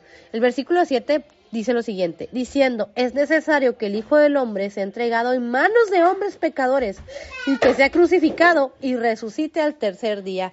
Gloria a Dios, hermanos, porque nuestro Señor Jesucristo vive. Gloria al Espíritu Santo de Dios porque nuestro Señor Jesucristo vive. Hermanos, algo que el Espíritu Santo de Dios nos enseña el día de hoy. ¿Por qué buscáis entre los muertos al que vive? ¿Por qué estamos buscando, hermanos, entre los muertos al que vive. Tal vez muchos de nosotros todavía estamos buscando entre los muertos al que vive.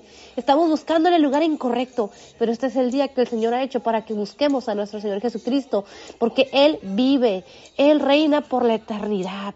Como leíamos en Apocalipsis capítulo 1, versículo 18, Él tiene las llaves de la muerte y del Hades. Él venció, venció a la muerte, Él venció a Satanás, Él ha vencido, Él venció a la muerte, hermanos. Gloria a Dios por su palabra, hermanos. Hay muchos versículos, hermanos. que podríamos reflexionar acerca de muerte y resurrección de nuestro Señor Jesucristo, así como también acerca de la vida de nuestro Señor Jesucristo. El Antiguo Testamento nos da la palabra profética de todo lo que nuestro Señor Jesucristo iba a acontecer y todo se cumplió, hermanos. Entonces podemos conocer acerca de la vida, la muerte y la resurrección de nuestro Señor Jesucristo a través de cada evangelio. Gloria a Dios por su palabra, hermanos. El día de hoy eh, le doy gracias a Dios por permitirnos cumplir un año más eh, en este hermoso tiempo devocional que tiene como nombre Edificando la Casa y que el propósito es que sea de gran bendición para nuestras vidas. Y el Espíritu Santo de Dios ha rearguido tu vida y tu corazón. Entrégale hoy tu corazón a nuestro Señor Jesucristo. Haz esta oración y dile con tus palabras, Señor Jesucristo, yo te recibo hoy como Señor único y suficiente Salvador. Yo creo que moriste en la cruz por mis pecados y creo que resucitaste al tercer día. Hazme hoy una nueva criatura, transfórmame, cámbiame, Dios te entrego mi vida y mi corazón. Yo creo que moriste en la cruz por mis pecados y creo que resucitaste al tercer día. Hoy te entrego mi vida y mi corazón, hoy te abro la puerta de mi corazón. Te pido que vengas a morar en mi corazón, que tú te enseñorees en mi vida. Te ruego que escribas mi nombre en el libro de la vida y que me hagas una nueva criatura. En el nombre precioso de Cristo Jesús, Señor. Amén.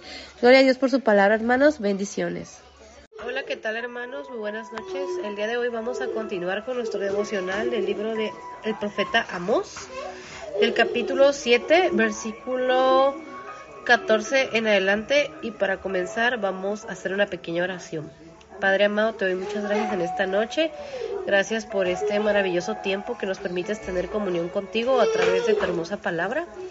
Antes que nada te pido perdón por mis pecados y por mis faltas y te ruego en esta hora tu respaldo y que tu gracia y tu misericordia nos sostenga en esta hora. Padre, te pido perdón por mis pecados, por mis faltas, por mis transgresiones, por todo lo malo que he hecho, que he dicho y que he pensado. Y en esta noche, Señor, yo te pido tu respaldo y que sea tu Espíritu Santo tomando el control de este tiempo, que ponga palabra en mi boca para que todo lo que digas, Señor, sea conforme a tu voluntad y no permitas, Padre, que diga nada que no sea conforme a tu voluntad. Espíritu Santo de Dios, toma el control Habla el corazón de tus hijos, habla mi corazón, habla el intelecto, habla la mente de tus hijos, Señor. Derriba todo pensamiento contrario, Señor. Te pido que todo pensamiento contrario sea llevado cautivo a la obediencia a Cristo. Te ruego que establezcas tu reino. Te pido perdón por mis pecados, te pido perdón por mis faltas, te pido que eches fuera todo lo que se quiera levantar en contra de tus hijos. Yo te robo tu respaldo y tu gracia. Te pido, Señor, que desarraigues todo pecado, toda iniquidad, todo aquello, Señor, que nos aparte de ti, Señor. Quítalo de nuestra vida, quítalo de medio de nuestras vidas. No permitas que el pecado, que la iniquidad nos aparte, Señor, de hacer tu voluntad. Te pido que tomes el control de este tiempo, te pido que tu sangre preciosa me cubra, cubra a cada uno de tus hijos, bendice a tu pueblo, bendice a tu iglesia, bendice a quienes escuchan, Señor, este, este hermoso tiempo de devocional. Espíritu Santo de Dios, toma el control, pon tu cobertura, límpianos con tu sangre preciosa, perdona nuestros pecados, perdona nuestras faltas, límpianos con tu sangre preciosa y te robo tu respaldo en este tiempo. Te pido que seas tú, Señor, que pongas palabra en mi boca para que todo lo que digas, Señor, sea conforme a tu voluntad y no permita, Señor, que diga nada que no sea conforme a tu voluntad. También te pido tu cobertura, tu protección y tu gracia. Te ruego que tu Espíritu Santo nos enseñe a adorarte. Espíritu Santo de Dios, enséñanos a adorar al Padre, enséñanos a adorar a nuestro Señor Jesucristo y enséñanos a adorarte. Espíritu Santo de Dios, toma el control de este tiempo, toma el control, Señor, en esta hora. Derriba todo espíritu de opresión, derriba todo espíritu de enfermedad, derriba todo espíritu de muerte, derriba todo espíritu que se quiera levantar en contra de tu iglesia, en contra de tus hijos. Señor, glorifícate. Espíritu Santo, te doy muchas gracias y te pido que eches fuera todo lo que se quiera levantar en contra de tu iglesia, en contra de tus hijos. Derrama de tu gloria Espíritu Santo de Dios, derrama de tu presencia, Señor Jesucristo, derrama de tu gloria, Padre amado, derrama de tu presencia, Padre amado, derrama de tu gloria, Espíritu Santo de Dios, derrama de tu gloria, Señor Jesucristo, Señor Jesucristo, quita todo velo mágico, quita toda venda mágica, quita toda ceguera, quita toda sordera espiritual, quita todo lo que quiera obstruir. Te ruego que pongas palabra en mi boca para que todo lo que diga sea conforme a tu voluntad y no permita, Señor, que diga nada que no sea conforme a tu voluntad. Te pido tu respaldo, tu gracia, tu misericordia, sosténnos con tu gracia y tu misericordia, Espíritu Santo de Dios. Bendice a tu pueblo, bendice a tu iglesia, bendice a tus hijos. Habla el corazón de tu iglesia, habla el corazón de tus hijos, habla, Señor, nuestra mente, nuestro corazón, habla al intelecto, háblanos en esta hora, háblame el día de hoy, pon palabra en mi boca para que todo lo que diga sea conforme a tu voluntad y no permita, Señor, que diga nada que no sea conforme a tu voluntad. Padre, glorifícate. Espíritu Santo de Dios, glorifícate. Señor Jesucristo, glorifícate. Padre, te adoramos. Espíritu Santo de Dios, te adoramos. Señor Jesucristo, te adoramos. Señor Jesucristo, quita todo velo mágico, quita toda venda mágica, quita toda ceguera, quita toda sordera espiritual y también te pido en esta hora que todo pensamiento contrario sea llevado cautivo a la obediencia a Cristo y que tomes el control en esta hora, Señor Jesucristo. Gracias te doy en esta hora, Padre, en el nombre precioso de Jesús. Amén. Padre, te adoramos. Espíritu Santo de Dios, te adoramos. Señor Jesucristo, te adoramos. En el nombre precioso de Cristo Jesús, Padre, recibe la gloria, recibe la honra. Espíritu Santo de Dios, recibe la gloria, recibe la honra. Señor Jesucristo, recibe la gloria, recibe la honra. En el nombre precioso de Cristo Jesús. Amén. Gloria a Dios por su palabra, hermanos. El día de hoy vamos a continuar con nuestro devocional del libro del profeta Amós, del capítulo 7, versículo 14 en adelante. Y la palabra del Señor se lee en el nombre del Padre, del Hijo y del Espíritu Santo. Y Amós capítulo 7, versículo 14 en la versión Reina Valera 1960 dice lo siguiente. Entonces respondió Amós y dijo a Amasías, no soy profeta, ni soy hijo de profeta, sino que soy boyero y recojo higos silvestres. Gloria a Dios por su palabra, hermanos. El día respondido a leer este hermoso versículo acerca de cómo el profeta Amos le contesta a este sacerdote, a este hombre, perdón, que era un sacerdote llamado Amasías. Y eh, leíamos el versículo 13 lo siguiente en la versión eh, Reina Valera 1960 de Amos, capítulo 7, versículo 13 dice lo siguiente y no profetices más en Betel, porque es santuario del rey y capital del reino. Podíamos ver la semana pasada cómo el Espíritu Santo de Dios nos hablaba acerca de cómo este, este hombre, este sacerdote llamado Amasías, podíamos leer en el versículo 10 y 11 del capítulo 7 del profeta Amós, y podemos ver cómo el Espíritu Santo de Dios nos enseña que este este sacerdote, este hombre llamado Amasías, le había enviado a decir al rey Jeroboán, que en ese tiempo era el rey que estaba gobernando, y que también el Espíritu Santo de Dios nos enseña que se trataba de Jeroboán II. Y este sacerdote le manda a decir al rey Jeroboán que el profeta Amasías se había levantado contra él en medio de la casa de Israel y en el versículo 10 dice lo siguiente en Amós capítulo 7, en la versión Reina Valera 1960, dice, entonces el sacerdote Amasías de Betel envió a decir a Jeroboam, rey de Israel, Amós se ha levantado contra ti en medio de la casa de Israel, la tierra no puede sufrir todas sus palabras. Aquí podemos ver algo muy importante que el Espíritu Santo de Dios nos enseña, hermanos, porque eh, este sacerdote él no que aceptaba la, palabra profética que Jehová nuestro Dios le había mandado a decir, en este caso, a la nación de Israel a través del profeta Amós, porque dice al final del versículo 11, podemos ver cómo el Espíritu Santo de Dios nos enseña y dice, la tierra no puede sufrir todas sus palabras. Él estaba diciendo que la tierra no podía sufrir todas sus palabras. Este hombre no estaba aceptando la palabra profética que Jehová nuestro Dios le había pueblo a través del profeta Mos. Él decía que la tierra no podía sufrir todas sus palabras. Entonces aquí podemos ver algo muy importante que el Espíritu Santo de Dios nos recuerda y nos estamos deteniendo mucho en esto porque es algo que el Espíritu Santo de Dios me enseña el día de hoy, me recuerda nuevamente. A veces nosotros no estamos dispuestos a aceptar la palabra que Jehová nuestro Dios nos está dando, que nuestro Señor Jesucristo nos está dando y que el Espíritu Santo de Dios nos está dando. A veces nos cuesta aceptar la palabra profética que Jehová nuestro Dios nos da. Y en la semana pasada les platicaba acerca de un ejemplo de eh, en mi iglesia, en la iglesia anterior en la cual yo me congregué y la cual ya no existe, por cierto, donde se le dio esa palabra profética de que esa iglesia ya no iba a existir más, que esa iglesia se iba a separar, que ese lugar donde nos estábamos congregando ya no nos íbamos a congregar nosotros como iglesia. Y el Señor le estaba diciendo precisamente a la iglesia que se preparara, que buscara otro lugar, porque ese terreno, ese lugar donde eh, nos estábamos congregando, ya no iba a ser el lugar donde nosotros como iglesia nos íbamos a ir, ahí íbamos a seguir congregando.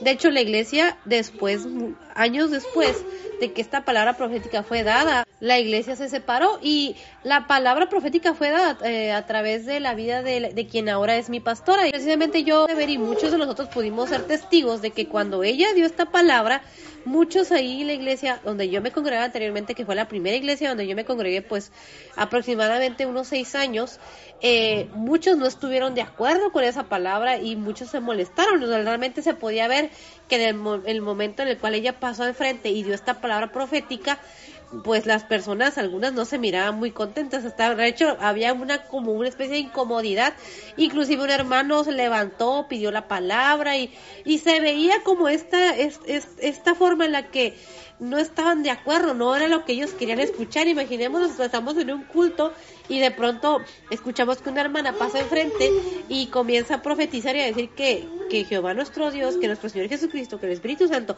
le había dado la palabra de que esa iglesia ya no iba a ser más, de que se prepararan y que buscaran otro lugar porque ese lugar ya no se iban a congregar en ese lugar. Y pasaron aproximadamente, no recuerdo cuánto tiempo pasó, fue entre un año, aproximadamente dos donde hubo un mover en lo espiritual precisamente, porque no solamente fue la, mi iglesia la que se separó, sino también otra iglesia muy grande de ahí de la zona donde yo me congregaba, también se, se separó, surgieron, surgieron cambios, fue un, fue un año que recuerdo mucho e-, ese año porque fue un año de grandes cambios en mi vida, pero también yo lo pude ver en la iglesia, o sea, espiritualmente fue un año, muy fuerte porque en la zona o la colonia donde vivíamos, pues una de las iglesias que es muy conocida, que actualmente tiene el mismo nombre, solo que cambió también de pastor y también hubo grandes cambios eh, eh, en esa iglesia. Y fue un, fue un año de cambios, fue un año de cambios, muchos cambios ocurrieron en mi vida ese año, muy difícil porque fue un año donde yo sentí que lo había perdido todo, hermanos. Fue un año muy difícil. Ahora yo veo atrás y digo, santo Dios, o sea, todo lo que Dios trató con nosotros y Dios nos lo habló. Y ninguno de nosotros estuvo preparados como congregantes a los cambios que Dios iba a traer para la iglesia de ese tiempo, para la iglesia en la cual yo me congregaba.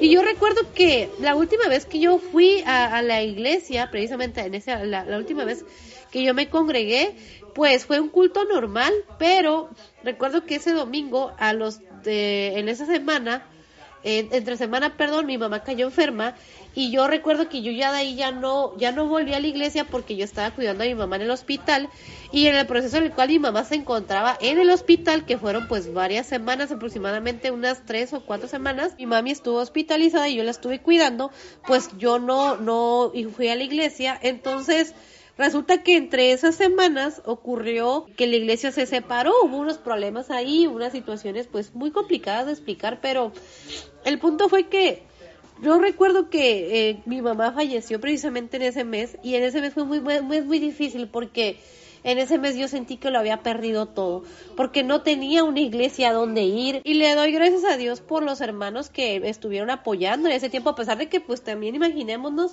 ahora me puedo pensar, ellos también estaban pasando pues por cambios, por situaciones difíciles. Sin embargo, Dios me rodeó de, de hermanos de, de la misma iglesia que pues estaban entre este, este, este movimiento, este cambio.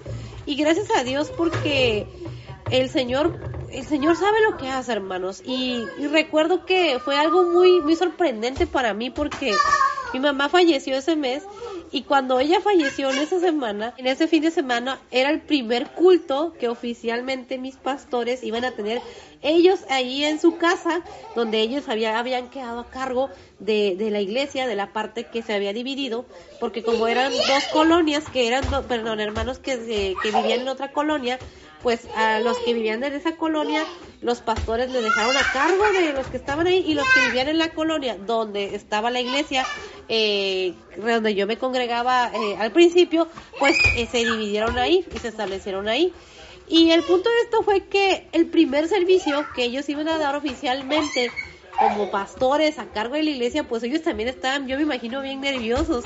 Y le doy gracias a Dios por la vida de mis pastores porque son gente que tienen un corazón para Dios. Ellos desde son personas a las cuales yo le tengo mucho mucho respeto y, y, admiro el amor y la pasión que ellos tienen porque no le tuvieron miedo a pesar de que yo me imagino pues todo lo, lo que conlleva tener un pastorado y la exigencia de un pastorado, el conocimiento de que se tiene que tener para un pastorado y tantas cosas que, que, que ellos me imagino en ese tiempo pues ellos llegaron a sentir y no me no, no alcanzo a comprenderlo completamente pero siempre les he admirado esa, esa pasión que tienen por servir a Dios de que a pesar de sus limitantes a pesar de, de, de lo que uno puede decir humanamente que tienen o no tienen, ellos son personas que aman a Dios y aceptaron en este caso ese pastorado y, le doy gracias por sus vidas porque recuerdo que cuando yo estaba pasando el proceso de la pérdida de mi mamá, pues eh, me, acuerdo que yo no, no, en ese tiempo pues eh, les decía que la iglesia se había separado, entonces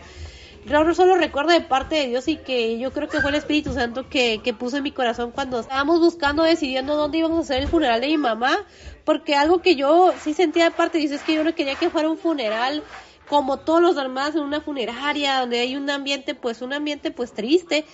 Y recuerdo que el Señor me puso en la casa de la pastora y en la casa de la pastora ese fin de semana iba a ser el primer servicio donde ella iba a estar a cargo. Entonces, en lo que estábamos viendo eso, le digo a mi hermana, no, pues que se haga ahí en la casa de la pastora. Y ni siquiera le habíamos preguntado si podíamos o no, por nunca pasó por mi mente o no sé, no, no nunca ubiqué que ese iba a ser su primer servicio y si lo sabían, yo estaba tan pues enfocada en mi situación, en la pérdida, pero para mí el estar con mis hermanos en Cristo, con las personas que con las que mi mamá convivió y con las personas que para mí son mi familia, pues es lo que yo quería como, como familiar y yo creo que es lo que a mi mamá le hubiese gustado y yo creo que Dios me cobijó tanto porque recuerdo que en ese primer servicio, hermanos, era su primer servicio y me acuerdo que le dije a la pastora en aquel tiempo que si podíamos hacerlo y ya como que cuando este me recordé que tenía que hablar con ella y ella pues como siempre es una mujer que siempre ha tenido esa disposición para, para apoyarnos y dijo, sí, claro.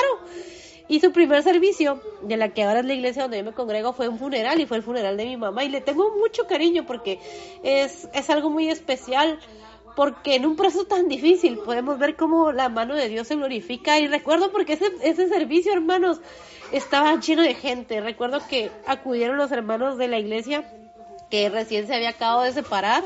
Entonces yo no me sentía sola porque yo me sentía arropada por mis hermanos en Cristo. Y sí estaba pasando por un momento difícil, no voy a decir que no, pero gracias a Dios porque Dios me rodeó de muchas personas, vinieron muchas personas que no cabían en ese cuartito. Yo recuerdo ese cuartito estaba lleno, la gente estaba afuera, las vecinos preguntaban, pensaban que había una fiesta porque había demasiada gente, no cabía, no cabía en el cuartito, en la parte de afuera, en el patio, estaba, había gente, en la parte de afuera había gente, estaba lleno, hermanos, y era su primer servicio y era un funeral. Pero en medio de todo ese proceso también recuerdo que Dios proveyó todo, hermanos. Dios mandó gente, mandó. Me acuerdo que en una llamada que me hizo un compañero del trabajo que también era cristiano, pero que se congregaba en otra, en otra, en otra iglesia precisamente, este, me preguntó que qué, qué ocupaba, qué necesitaba. Y recuerdo que eh, yo, yo creo que era Dios, hermanos, que me estaba guiando, porque en ese tiempo tomé muchas decisiones en el, en el funeral de mi mamá, muchas decisiones que, que yo me puedo pensar, ¿cómo lo hice, Señor? Porque el Señor me decía, hazlo así, hazlo así, hazlo así. Y recuerdo que le dije, ah, alguien que cante, alguien que toque alabanzas. Recordemos que pues no había músicos, no había, en este caso pues era el primer servicio, recién estaba empezando, en este caso la iglesia. Y recuerdo que llegaron, llegó, yo en este caso eh, le habló a sus compañeros del grupo de jóvenes, llegaron los muchachos a, a cantar, a tocar alabanzas. Y de pronto el ambiente, hermanos, no era el ambiente de un funeral, era un ambiente donde en medio de todo el dolor, la tristeza, se podía percibir, sentir la paz que solamente Dios puede darnos, la paz que sobrepasa todo entendimiento. Y fue, fue algo donde yo pude ver la mano de Dios, yo pude ver cómo Dios nos abraza, cómo Dios nos arropa en los procesos difíciles y cómo Dios se glorifica. ¿Y por qué cuento todo esto? Porque el Espíritu Santo Dios me recuerda que el Señor nos habla, hermanos, y que a veces que nosotros no queremos entender o no le ponemos atención a lo que Dios nos habla. Yo recuerdo que cuando la pastora habló, en este caso mi pastora, en aquel tiempo dio la palabra y de esa palabra profética de que esa iglesia ya no iba a ser más en aquel tiempo ninguno de nosotros pensó los cambios que Dios tenía preparados para todos. Y en ese momento yo nunca pensé todos los cambios que iban a venir a mi vida. ahora me pongo a pensar y digo, Dios nos lo advirtió, Dios nos lo enseñó, Dios nos lo dijo, pero nosotros no queríamos entender. Y es lo que puedo yo entender en el versículo 10 del profeta, del libro del profeta Amós, es como este sacerdote Macías no quería aceptar esto. Por eso el versículo 11 de Amós capítulo 11 dice lo siguiente, porque así ha dicho Amós, Jeroboam morirá a espada e Israel será llevado de, será llevado de su tierra en cautiverio. La palabra profética que Jehová nuestro Dios le estaba dando a este pueblo de Israel es que iba a morir su rey espada y que ellos iban a ser llevados a cautiverio. Por eso este sacerdote no lo quería aceptar. Es lo que yo puedo entender de parte de Dios, que este sacerdote pues no quería aceptar la voluntad de Dios, estos cambios, de todo lo que iba a acontecerle. ¿Y cuántos de nosotros estaríamos realmente con ese corazón dispuesto a decir, ah, mira, vamos a pasar por un proceso de cautiverio? El rey o la persona que nos está gobernando va a morir de una forma violenta. Imaginémonos esto, en el versículo 12 podemos ver cómo el Espíritu Santo de Dios nos enseña y dice lo siguiente, y Amasías dijo a Amós, vidente, vete y huye a tierra de Judá y come allá tu pan y profetiza allá. Aquí el sacerdote le dice al profeta Amós que se vaya, que huya a Judá, que allá coma, que allá profetice. Dice al final del versículo 12, come allá tu pan y profetiza allá. Y el versículo 13 de Amós capítulo 7 en la versión Reina Valera 1960 dice, y no profetices más en Betel porque es santuario del rey y capital del reino. Este hombre, sacerdote, este sacerdote llamado Amasías, estaba tan preocupado del reino, tan preocupado del rey, tan preocupado de que era el santuario del rey donde, recordemos que en Betel, veíamos anteriormente el Espíritu Santo, Dios nos enseñaba, es donde estaba este santuario donde estas personas tenían a sus ídolos, donde este primer rey llamado Jeroboam Recordemos que el que está gobernando en el tiempo del profeta Amos es el, es el rey Jeroboam II, pero Jeroboam I, el primer rey de Israel, de la casa de Israel, él estableció en Betel este santuario, este lugar donde las personas iban a adorar a sus, a sus ídolos. Eh, no tenían un becerro de oro, el que había, por eso Jeroboam I es conocido como el que hizo pecar a Israel. Entonces, este hombre estaba tan preocupado por esto, hermanos, que no quería aceptar la voluntad de Dios. Y a veces nosotros nos preocupamos por tantas cosas y no queremos soltar el pecado que eh, no queremos aceptar la voluntad de Dios en nuestras vidas. Y es algo que el Espíritu Santo Dios me, me y me recuerda de aquel tiempo. Porque en aquel tiempo, hermanos, como iglesia, estábamos mal. Y no quiero decir que somos perfectos ahora. Yo estaba mal. Y como iglesia había cosas que el Señor tenía que sacar y que el Señor tenía que corregir en nuestra iglesia. Y ellos no quisieron aceptar. Y recuerdo que, en aquel tiempo hasta un hermano eh, se paró enfrente, tomó el micrófono y le empezó a decir de cosas a, quien ahora es mi pastora, porque él no quería aceptar lo que Dios estaba hablando. Y como él, me imagino que también había eh, muchos ahí que no, no estaban aceptando, no lo querían aceptar pero había algo ahí que tenía que ser quitado, que tenía que ser roto, que tenía que, quebrarse. Eh, había algo ahí en la iglesia que no estaba, que no estábamos haciendo lo correcto. Porque yo recuerdo que en ese tiempo yo espiritualmente tampoco estaba haciendo lo correcto. Ahora, fueron procesos, cada quien, el Señor trata con cada uno de nosotros y son procesos que tenemos que pasar. Yo no, anteriormente yo creía que la pérdida de mi mamá era la consecuencia de mis pecados, de mis malas decisiones, de mi rebeldía. Y después entendí que era un proceso que yo tenía que pasar, pero también entendí las consecuencias de mis malas decisiones. Entonces, no con esto quiero decir que, ay, vas a perder a alguien porque te estás portando mal. No, no quiero decir eso porque eh, algo que yo puedo sentir de parte de Dios es que hay procesos que tenemos que pasar hay procesos donde Dios nos lleva y hay veces que tenemos que pasar una pérdida. Solamente Dios sabe el por qué, pero Él conoce el tiempo y hay procesos que tenemos que pasar y nos duelen y nos cuestan. Pero yo también entendí y ahora entiendo que yo en aquel tiempo y los años posteriores, mi, mi corazón espiritualmente pasó por varios procesos en los cuales yo no estaba bien, yo estaba haciendo cosas que a Dios no le agradaban, yo estaba viviendo fuera de la voluntad de Dios, aunque iba a la iglesia, aunque me congregaba, aunque cantaba, aunque adoraba al Señor, algo en mi corazón había cambiado, algo en mi vida se había, eh, eh, no estaba dentro de la voluntad de Dios, no estaba haciendo lo recto delante de Dios. Yo también había dejado entrar o le había abierto puertas al pecado. Y más aparte de los procesos que yo tenía que pasar, pues imaginémonos, son muchas eh, cosas que luego de repente el enemigo quiere usar para decirnos, no, es que es porque tú hiciste eso y viene la culpa, viene la condenación, pero todos estos procesos, hermanos, son para que nosotros busquemos a Dios y conozcamos a Dios. Y bueno, vamos a continuar con el versículo 14 porque el Espíritu Santo de Dios nos habla y dice el versículo 14, entonces respondió Amós y dijo a Masías, no soy profeta ni soy hijo de profeta, sino que soy boyero y recojo higos silvestres. Aquí podemos ver algo muy importante que el profeta Amos dice, y es que él le, le contesta al, sacerdote Macías que él no es profeta ni hijo de profeta, que él era boyero. Y la palabra boyero podíamos ver el viernes que el Espíritu Santo de Dios nos enseña que el término boyero significa persona que tiene por oficio cuidar o conducir bueyes. Y luego también dice, y recojo higos silvestres. Él se dedicaba a esto, él se dedicaba a cuidar a estos animalitos, a estos bueyes y a recoger, dice aquí, higos silvestres. El versículo 15 dice lo siguiente en la versión Reina Valera 1960 de Amos capítulo 7. Y Jehová me tomó detrás del ganado y me dijo, ve y profetiza a mi pueblo Israel. El Señor lo tomó, hermano. Es lo que el Espíritu Santo de Dios me enseña y es una palabra tan hermosa porque podemos decir, en este versículo, hermanos, podemos encontrar una perla escondida porque el Señor dice que lo tomó de atrás del ganado. Y yo no sé, hermano, en qué lugar, hermano, hermana, en qué lugar estemos nosotros ubicados. Es algo que el Espíritu Santo de Dios el día de hoy me enseña. Tal vez nosotros estamos como el profeta, detrás del ganado, ahí escondidos o tal vez estamos enfrente, o tal vez estamos en medio, tal vez estamos en nuestro mejor momento y estamos sirviendo a Dios con todo nuestro corazón y Dios está abriendo puertas y está usando nuestras vidas para hacer de bendición a otras personas. O tal vez estamos como el profeta pues trabajando, viviendo, sobreviviendo tal vez. Pero de ahí donde estemos, el Señor nos va a tomar. Y nos ha tomado a muchos. Y hermanos, aquí podemos ver que cómo Dios él no se fija en el hombre, qué está haciendo, en qué está trabajando, qué conocimiento tiene. De ahí nos toma el Señor. Dice el versículo 15, dice, y Jehová me tomó detrás del ganado y me dijo, ve y profetiza a mi pueblo Israel. ¿Y saben qué hizo el profeta Amos, hermanos? Fue obediente. Porque él sabía, y de hecho el versículo 1 de Amos capítulo 1, él dice, él, se identifica como que él era uno de los pastores de Tecoa. Él se identifica como como su, su, oficio, como un pastor, uno de los pastores de Tecoa, como a lo que él se dedicaba.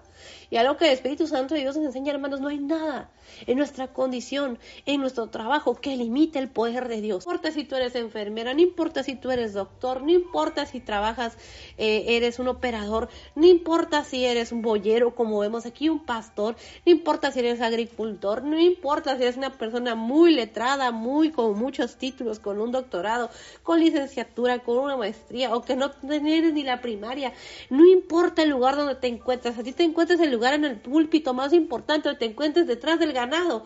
De ahí el Señor nos va a tomar. Pero tenemos que ser obedientes porque el Señor le dijo, aquí en el versículo 15 podemos ver que es palabra, que Jehová nuestro Dios nos enseña, que el Espíritu Santo Dios nos enseña, que nuestro Señor Jesucristo nos enseña porque dice, y Jehová me tomó detrás del ganado y me dijo, ve y profetiza a mi pueblo Israel. El versículo 16 continúa, ahora pues, oye palabra de Jehová, tú dices, no profetices contra Israel ni hables contra la casa de Isaac. Fíjense, hermanos, la autoridad con la que este hombre se levanta, cómo Dios lo levanta, porque le dice al sacerdote eh, Amasías, dice, y ahora pues oye palabra de Jehová, le está dando la orden, hermanos, porque tal vez en nuestra vida va a haber gente que se va a levantar. El enemigo va a mandar personas que tal vez tengan una posición más alta, que tengan un conocimiento más alto, que van a ser como este hombre, eh, como este sacerdote llamado Masías, que van a querer levantarse en contra y que nos van a decir, no, no, no, vete de aquí, vete a otro lugar. Que no van a querer aceptar lo que Dios nos está dando para que nosotros compartamos. Que tal vez no van a estar de acuerdo con la palabra que Jehová nuestro Dios nos esté dando en ese tiempo. Si es que el Señor te ha levantado como profeta, si el Señor te ha levantado como predicador, si el Señor te ha levantado como un hijo, como una hija de Dios, para que hablemos su palabra, para que profeticemos. Tal vez nosotros, hermanos, no somos profetas como el profeta Amós, pero sí tenemos, hermanos, algo que predicar y es el Evangelio de nuestro Señor Jesucristo. Y tal vez va a haber personas que se van a querer levantar, que van a sentirse en una posición que tal vez no les va a gustar, que tal vez les vamos a incomodar y va a querer decirnos, vaya, vete a otro lugar a predicar, vete a otro lugar, vete con tus cosas a otro lado. Pero aquí es algo que el Espíritu Santo de Dios me enseña, es que tenemos que tomar la autoridad que Dios nos dio. Algo que el Espíritu Santo de Dios me enseña y yo puedo entender de parte de Dios es como este hombre, el profeta Amos, a pesar de lo, de lo que él se dedicaba, a pesar de su oficio, a pesar de donde Dios lo había tomado, detrás del ganado, dice aquí, pero él toma el lugar que Dios le dio porque él es obediente, él fue obediente, hermanos, y eso es algo que nosotros tenemos que aprender. Y el versículo 16 dice, ahora pues oye palabra de Jehová, tú dices, no profetices contra Israel, ni hables contra la casa de Isaac. Dice el versículo 17, por tanto, así ha dicho Jehová, tu mujer será ramera en medio de la ciudad, y tus hijos y tus hijas caerán a espada, y tu tierra será repartida por suertes, y tú morirás en tierra inmunda, e Israel será llevado cautivo lejos de su tierra. Ahora, hermanos, es palabra profética que Jehová nuestro Dios habló a través del profeta Amos y que le dio esta palabra específicamente. ¿A quién le dio esta palabra? Al sacerdote Amasías. Wow, hermanos, hay de aquel que se levante en contra de la voluntad de Dios. Hay de aquel que quiera obstruir lo que Dios, hermanos, quiere hacer en nuestras vidas, porque no lo va a lograr. Que se levanten, hermanos, aunque se levante murmuración, aunque se levante crítica, aunque se levanten mentiras. El Señor es el que nos va a respaldar si estamos haciendo su voluntad. Y algo que el Espíritu Santo Dios me recuerda es que el profeta Amos no tomó su oficio como una limitante, él obedeció. Él obedeció la voz de Dios, él obedeció lo que Dios le había mandado en ese momento y que era que profetizara que tenemos que entender, hermanos, es que es palabra profética que Jehová nuestro Dios les dio al profeta en aquel tiempo y nos habla de esta historia que es hace muchos años atrás, hermanos, pero la palabra de Dios es vigente. Y así como en aquellos años, hermanos, es palabra profética que Jehová nuestro Dios le dio a Israel a través del profeta Amos y que es palabra profética que Jehová nuestro Dios le dio a su pueblo Israel a través del profeta Amos y que es palabra profética, hermanos, que mucha de ella ya se cumplió y hay otra parte que se va a cumplir en los últimos tiempos y que se está cumpliendo. Es algo que tenemos que entender. Que estos ejemplos, esta historia que estamos leyendo, que el sacerdote Amasías y del profeta Amos, hermanos, es vigente hasta el día de hoy. ¿Cuántos de nosotros no podemos dar testimonio, así como el profeta Amos, de dónde Dios nos tomó? Porque yo puedo entender, hermanos, que Dios me tomó ahí detrás del ganado. Yo estaba en lo más escondido, hermanos, donde nadie me podía ver, escondida, hermanos, en mis carencias, en mis emociones, escondida, hermanos, en tantas cosas. Pero el Señor me trajo a su luz admirable. Y Dios nos ha rescatado. Y Dios tiene un propósito. Y no importa lo que te dediques, no importa lo que conozcas o no conozcas el Señor, si el Señor te ha levantado, si el Señor te ha tomado, Él te va a respaldar y toma el lugar que Dios te ha dado. Y podemos ver que lo que le dice aquí es fuerte porque dice el versículo 17 de Amós capítulo 7 en la versión Reina Valera dice, por tanto así ha dicho Jehová, tu mujer será ramera en medio de la ciudad, y tus hijos y tus hijas caerán a espada, y tu tierra será repartida por suertes, y tú morirás en tierra inmunda, e Israel será llevado cautivo lejos de su tierra lo que le iba a acontecer al, sacerdote Macías, hermanos, es algo que el Espíritu Santo de Dios nos enseña que iba a ser muy fuerte. Su mujer dice aquí que iba a ser ramera en medio, dice, de la ciudad. Sus hijos iban a morir a espada con una muerte violenta. Su tierra iba a ser repartida, dice, por suertes, y él iba a morir en tierra inmunda. E Israel iba a ser llevado cautivo lejos de su tierra. Lo que el Espíritu Santo de Dios me enseña es que la palabra profética que Jehová nuestro Dios le da al profeta Amos para que le diga al sacerdote Macías, podemos ver que es fuerte. Ahora el Señor ya había dicho que Israel iba a ser llevado cautivo, pero imaginémonos todo lo que le iba a acontecer a este sacerdote Macías. Hermanos, hay que tener cuidado de no ser piedra de tropiezo hermanos, para aquellos que están haciendo la voluntad de Dios. Y Dios ponga a nosotros un corazón nuevo, un espíritu nuevo, que quite el velo que no nos permite ver, que quite la iniquidad del pecado que no nos deja apartarnos de lo malo, porque a veces queremos seguir aferrados a la iniquidad, aferrados a ese santuario de Betel donde la gente tenía sus ídolos y iba y los adoraba. Y a veces nosotros todavía queremos seguir arrastrando eso. Es palabra fuerte, pero el Espíritu Santo de Dios nos habla el día de hoy. Y bueno, el día de hoy lo vamos a dejar hasta aquí, pero primeramente Dios, mañana continuamos con el capítulo 8, pero antes de terminar, si aún no has entregado tu vida a nuestro Señor Jesucristo y el Espíritu Santo de Dios ha reargullido tu vida y tu corazón, Haz esta oración, dilo con tus palabras, repite esta oración creyendo con fe, entrégale tu vida y tu corazón a nuestro Señor Jesucristo y dile con tus propias palabras, Señor Jesucristo, yo te recibo hoy como Señor único y suficiente Salvador, perdona mis pecados, escribe mi nombre en el libro de la vida, hazme hoy una nueva criatura, yo creo que moriste en la cruz por mis pecados y creo que resucitaste al tercer día, hoy te recibo como Señor único y suficiente Salvador, te abro la puerta de mi corazón, hoy Señor te reconozco como Señor único y suficiente Salvador, Señor Jesucristo, yo creo que moriste en la cruz por mis pecados y creo que resucitaste al tercer día. Hazme hoy una nueva criatura. Gracias por tu sangre preciosa que fue derramada en la cruz para perdón de pecados. En esta hora te pido perdón por mis pecados, te pido que escribas mi nombre en el libro de la vida, que me hagas una nueva criatura.